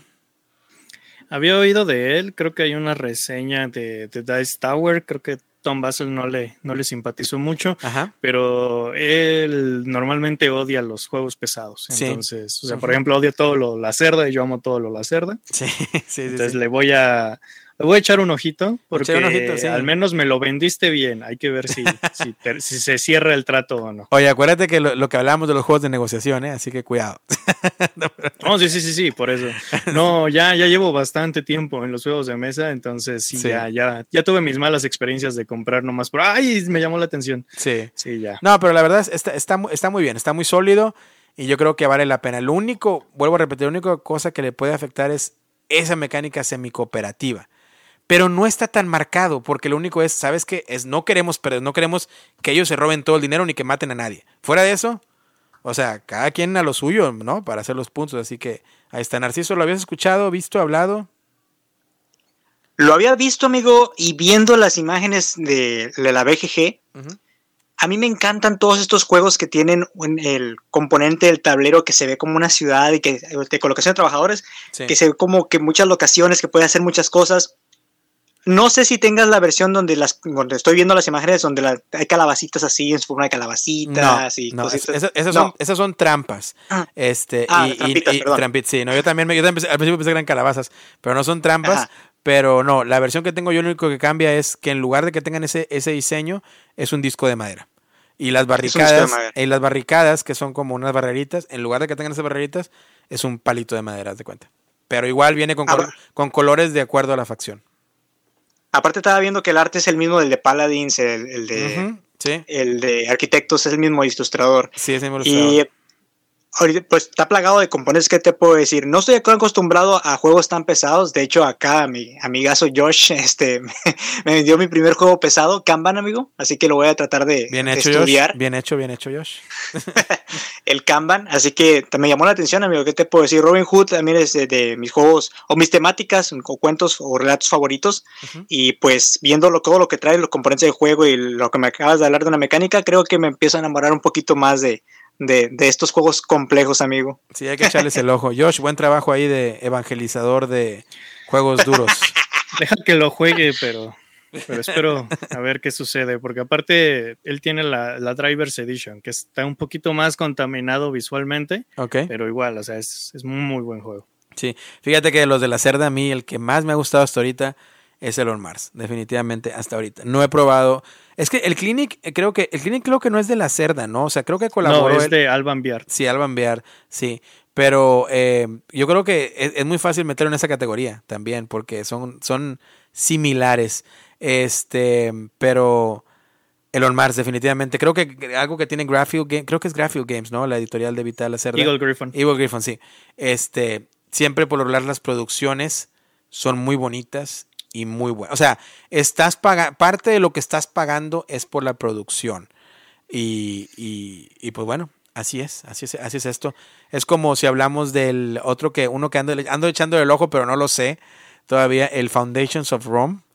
Este, a ver, Josh, te veo. Mira, mira, déjame, déjame, antes de cerrar el programa, qué bueno que hice expresión porque vamos a hacer un paréntesis de Foundations of Rome.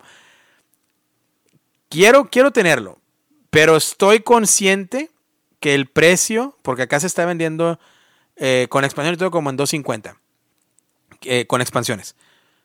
Sé que estás pagando por, los, por las casi 40 kilos de peso de la caja, porque es un cubo que pesa casi 40 kilos, 20 libras, este, de plásticos y edificios.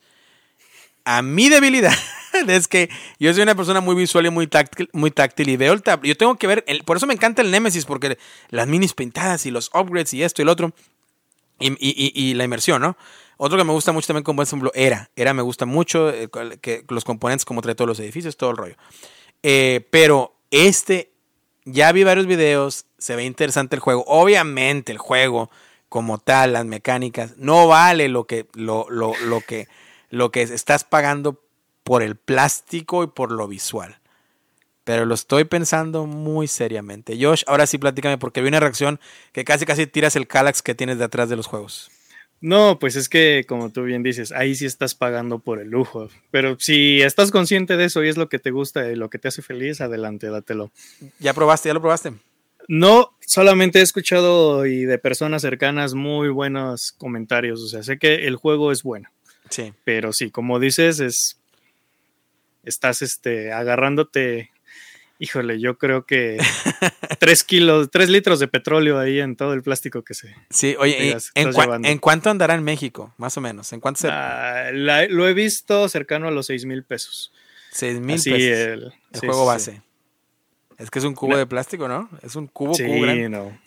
Pero bueno. Ya, nada más ahí para cerrar. Y mi favorito de la cerda es Lisboa. Si no lo has jugado. El Lisboa. Ya lo jugué una vez. Excelente. No, a mí me encanta la toma de decisión. Excelente. Muy, muy, muy buen juego. Y bueno, a repetir, hablábamos de eso. Es que estás pagando.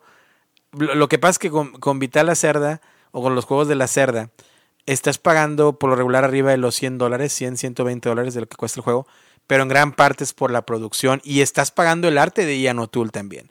Porque Ian O'Toole tiene un, tiene un, buen arte. Tengo un jueguito, no me acuerdo cómo se llama, de Ian, del diseñador, del ilustrador de O'Toole Ah, lo voy a traer para el próximo episodio, pero es un jueguito que Counterfeiters se llama, Counterfeiters. No sé si los jugados. Se trata básicamente de, de, lavado de dinero, que sé que no es un muy buen tema para, para nosotros, pero eh, eh, pues son animalitos, ¿no? Que son contrabandistas y están lavando dinero y van a diferentes lugares. Es un jueguito de, cajita pequeña, pero el, el, ilustrador es Ian O'Toole. Tiene un arte preciosísimo. Entonces, luego, luego lo pongo ahí en el, en el podcast para, para hablar de él y para checarlo. Pero bueno, amigos, algo más que quieran agregar antes de despedir el, episodio de sobre las convenciones, juegos, Narciso, échale. Pues mira, si tienen oportunidad de ir a una convención, de lanzarse a vivir esta experiencia, en mi caso, que yo soy primerizo en esto, yo recomiendo que lo hagan. No se van a arrepentir. a cualquier convención que tengan la oportunidad, no necesariamente puede ser Gen Con, puede ser MXP, cualquier convención que ustedes tengan la oportunidad de ir, eh, háganlo porque es una experiencia muy diferente a, por ejemplo, hacer una quedada de juegos, como decías hace ratito, Derek, una quedada de juegos eh, en, un, en, un, salón, en, algún este, restaurante, o, ir a una tienda de juegos a disfrutar, es muy, muy diferente. La verdad, te digo, a mí lo que me encantó de esto, y, en este caso al ser este, pues, generador de contenido y de ver todo el mundito, todas las personas que, que hacen esto, que hacen esto posible, que alimentan el mundillo, pues fue, fue muy gratificante para mí. Es una experiencia eso que es para mí oro.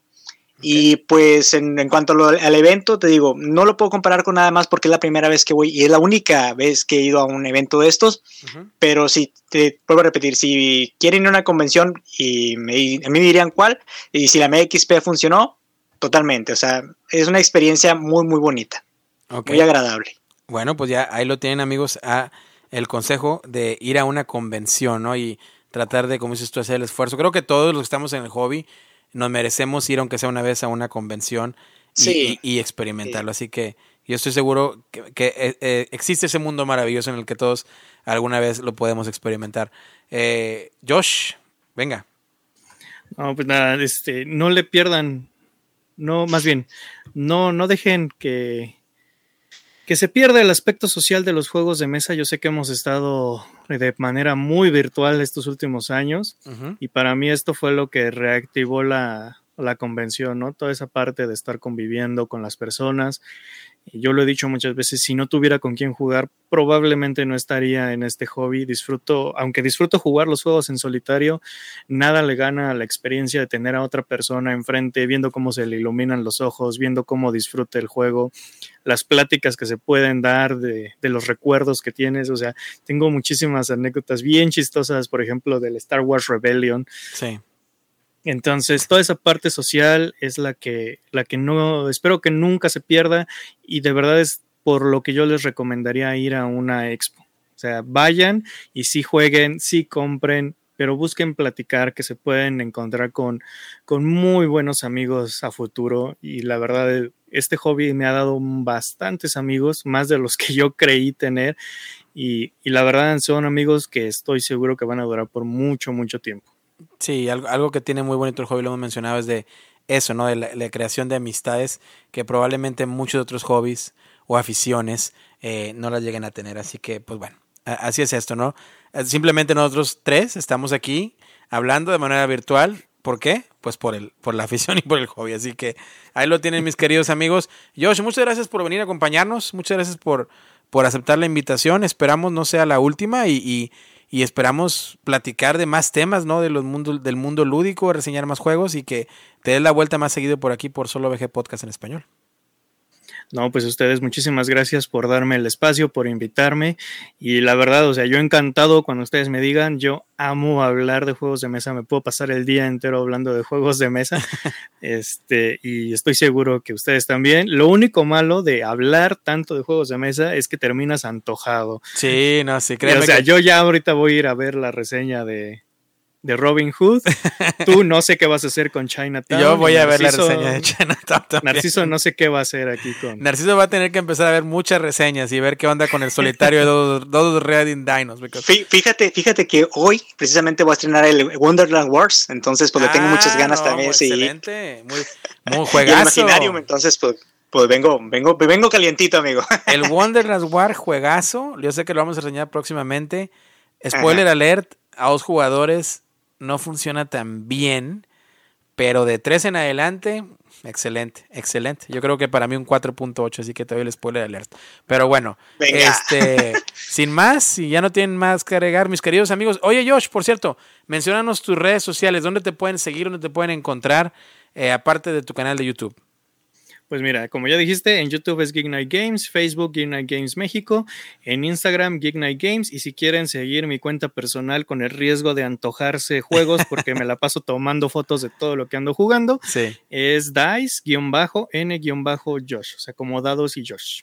Oye, yo creo que todos los del hobby compartimos esto de que, de que del celular, ¿no? Cuando alguien ve tu celular, que de que, oye, este, no hay problema si veo tus fotos. Digo, no, no hay problema, lo único que vas a encontrar son juegos. O sea, entonces, yo creo que sería interesante ver los celulares de todos los jugones y ver, a ver qué, a ver qué, qué trae, ¿no? Y la mayoría van a ser fotos de juegos de mesa.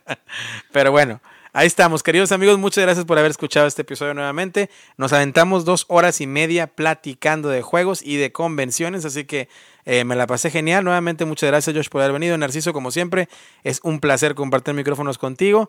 Queridos amigos, recuerden que si nos quieren seguir en nuestras redes sociales, lo pueden hacer en Instagram, Facebook, Twitter, como solo VG Podcast. Si nos quieren mandar un correo electrónico, solo gmail.com. Si nos escuchan en Spotify, por favor, unas cinco estrellitas por ahí, un review, lo que ustedes gusten. También en iTunes, recuerden que estamos en Amazon Music, Google Play y todas las demás plataformas. Prometo subir los episodios a iVoox, así que si estás escuchando en iVoox, déjame un comentario a ver qué te parece, qué opinas, qué no estás de acuerdo, qué si estás de acuerdo. Y nos escuchamos como siempre en el episodio siguiente, que será el episodio número 23. Así que sin más, muchas gracias, cuídense mucho, sean felices y hasta luego.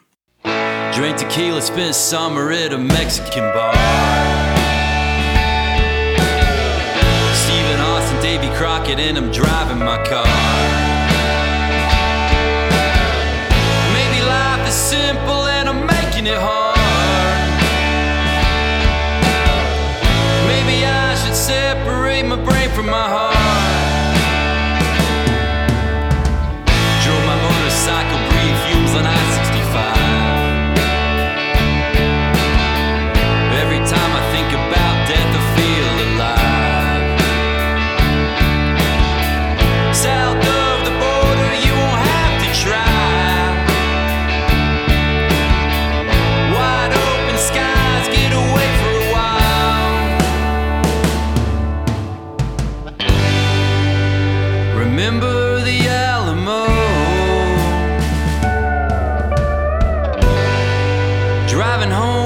Texas roads.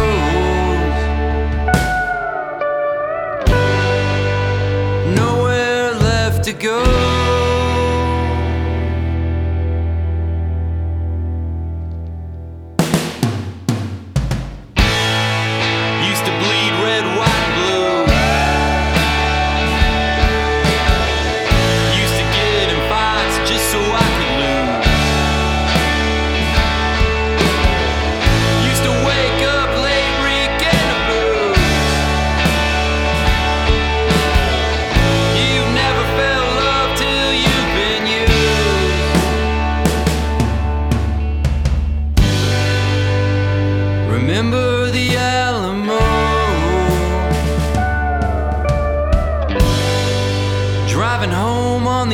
Texas roads.